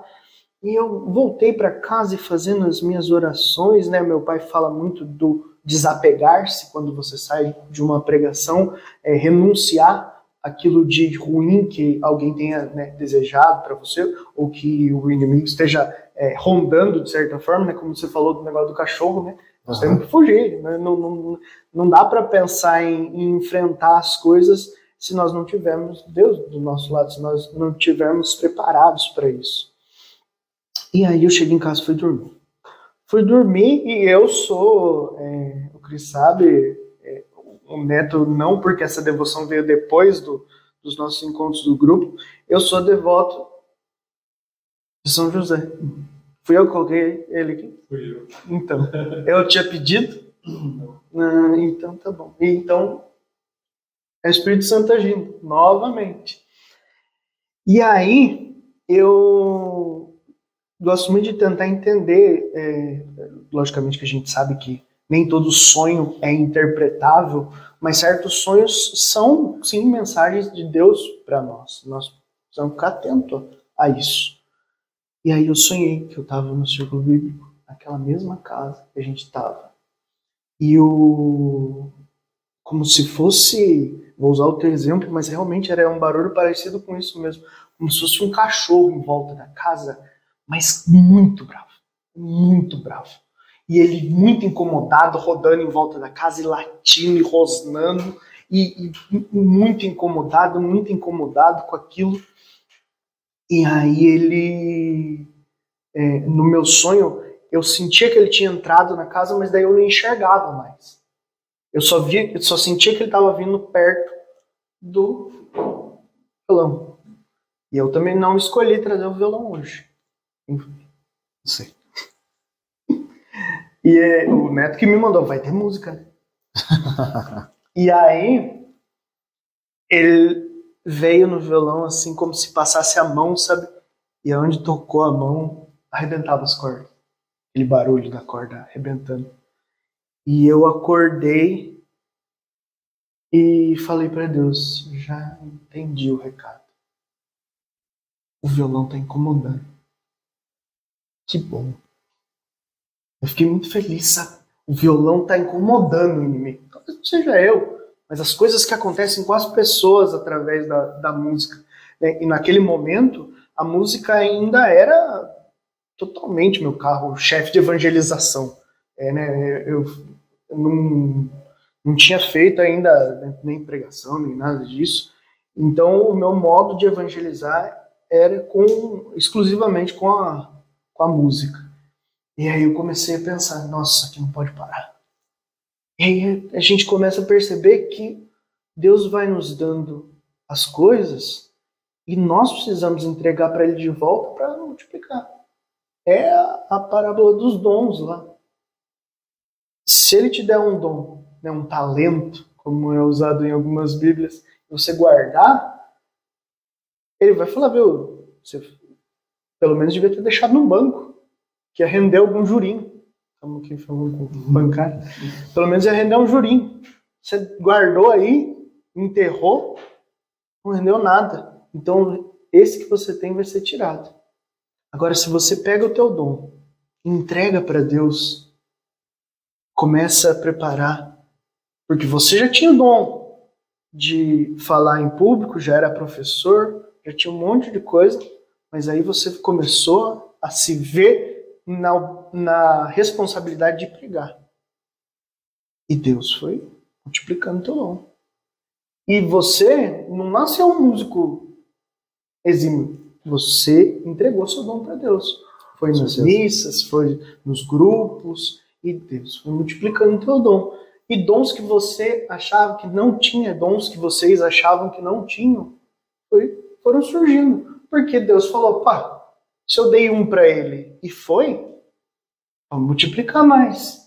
E alguém que nem cantava na missa, agora canta na missa. né? É assim que Deus vai agindo na nossa vida. Se você se entregar, Ele vai te dando dons, mas esses dons têm que ser, e não exclusivamente, não. Você pode é, no churrasco lá cantar uma música secular, não tem problema nenhum. Mas também tem que ser, e principalmente, para servir para o serviço. E aí ele vai multiplicar. E aí aquele cara que era meio assim, tocava mais ou menos, vai melhorar. E aquele cara que pregava todo errado vai se acertando, né? Tem gente que fala que, que Moisés era, era gago, né? Então, é.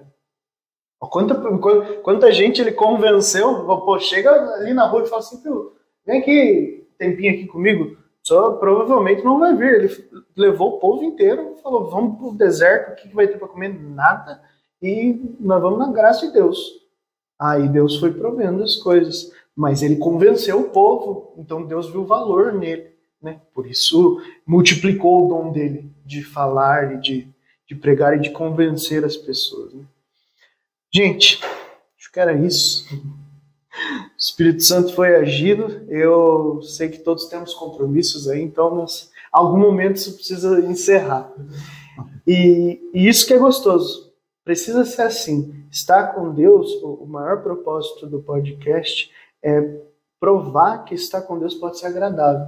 Nós podemos sentar aqui e falar três horas, duas horas de Deus e isso ser agradável. E ninguém está aqui cansado. Tá todo mundo pensando, caramba, ah, para falar mais. Se eu passasse a palavra pro Neto, eu sei que ele tinha mais alguma coisa para falar, que ia dar para trabalhar mais alguma coisa aí. O Cris, a mesma coisa. Você deviam falar mais. Deviam cantar agora. É verdade, bem, bem lembrado. Para encerrar, gente, vamos passar o violão pro Neto. Olha, isso aqui é, é exclusivo, hein? Exclusivo. Mas é, você, você ia terminar a sua fala, interrompi Não, você. não. É, muito obrigado ficar até aqui com a gente. Acho que a gente Sim. podia encerrar com a música, né? Sim, com certeza. É, Neto, cara, prazer revê-lo. Faz muitos anos que eu não via você, a verdade é essa. É, eu sou da Piedade, ali, né? Minha mãe mora ali na Vila Nova, próximo da Piedade. A gente acabou crescendo meio junto, participando dos, dos grupos, de retiros. A gente sempre se cruzava em algum momento, então eu conheço o Neto faz uns bons anos. Fazia muito tempo que eu não via. Prazer revê-lo. Nossa, é, fiquei encantado, assim, você tem o dom, é, que Deus persevere ainda mais né, o, seu, dom, que você persevere nisso também, que Deus o abençoe e te abra portas, assim, cara, você precisa estar à frente mesmo das coisas, porque é, arrasta, o que você fala arrasta. Né? Então, assim, fiquei muito feliz em, em partilhar um pouquinho, é, cresci muito com a conversa. Obrigado. Marquinhos, mais uma vez, obrigado. Obrigado, Cris, pela parceria. Sempre. Deus abençoe. Você então, viu por que, eu queria chamar o, o Neto, né? Porque eu insisti. Porque seria muito proveitoso. Compartilhe todos. esse episódio com mais pessoas, levem para os seus amigos, para os seus familiares, porque é, foi muito bom para a gente aqui crescer um pouquinho né, na, nos ensinamentos de Deus, então leve isso para as demais pessoas aí na sua casa também. Amém. Eu agradeço pela oportunidade também de estar aqui. É uma alegria revê-los. né? fazem parte da minha história, lá no começo da caminhada. Dava bastante trabalho, mas aonde, aonde abundou o pecado, superabundou a graça de Deus. E, e é isso que Jesus quer de nós. Que nós tomemos jeito. Por isso que eu falo para você aí, viu, moleque? Toma jeito na vida, viu? Que Deus tem um plano de salvação para a humanidade e você faz parte desse plano. Você, meu irmão, você, minha irmã, você faz parte desse plano de salvação. Não é só para você, não. Deus quer transbordar tanto da graça do Espírito na sua vida que Ele quer alcançar outras vidas através da bênção que Ele quer derramar em você. E aproveitando já para encerrar, né? Essa canção ela é inspirada nas memórias de Santa Teresinha do Menino Jesus. É, quando nós temos a experiência com o batismo no Espírito Santo, nós queremos e devemos aprender a viver em comunidade, certo? E o que é uma comunidade? É um espaço, né, a grosso modo falando, um local aonde várias pessoas se reúnem com o mesmo objetivo em comum. E para nós cristãos, católicos, apostólicos, romanos, o nosso objetivo em comum é o céu. Nós sabemos que somos pecadores, mas nós queremos ser santos. Sim ou não? Nós desejamos ser santos. Nós desejamos alcançar a santidade. E já dizia São João Paulo II que santo é o pecador que não desiste de lutar. Né? Dá até a impressão assim que meio que remete àquela frase do Rock Balboa, né? Não é sobre quantas vezes você cai, mas quantas vezes você, aguenta apanhar e levantar. Então ser santo é isso. Você precisa levantar só uma vez a mais do que às vezes você Ser cai. santo é você lutar sempre, não desistir você Perfeito. compreender a sua limitação. Deus, isso é interessante. Você vai olhar aonde você está. Deus já sabe quem você, aonde você pode chegar. Você vai sempre olhar para quem você é, para aquilo que você é. Deus sabe quem você pode se tornar. Ele não desiste de nós. Amém. E isso eu acho maravilhoso. Ter um Deus tão poderoso, tão grande, que quis estar entre nós e que não desiste de nós. Já parou para pensar que quando você vai se confessar, Jesus já sabe que você vai pecar de novo? Mas ele não te nega a absolvição. Não que a gente tem que ser sem vergonha e sempre pecar a mesma coisa, viu, irmãos? Não é isso. Mas é que ele conhece, no mistério de Deus, ele conhece o íntimo do nosso coração e ele sabe da possibilidade que nós temos de errar novamente. Mas ele sabe também da grande possibilidade de sermos bons homens e boas mulheres através da experiência com o seu amor. E é por isso que essa música é como se fosse um passo a passo, vamos dizer assim, para você buscar a santidade. Primeira coisa para você desejar, você ser santo, o que você tem que querer? Não é uma decisão? Você tem que querer. Sim. Se você não quiser, você não alcança nada na sua vida se você não desejar. Você tem que desejar. Oh, eu quero, eu quero ter um emprego, eu quero ser um advogado, eu tenho que estudar. Então eu tenho que querer. Né? Então eu quero ser santo. Decisão, quero ser santo. Reconhecer que Jesus é o nosso Senhor e nosso Mestre, que é Ele que tem que estar no centro da nossa vida. E é Ele que vai nos ensinar todas as coisas. Reconhecer que Ele é o nosso Mestre e Senhor. Entregar ao Senhor a nossa vida.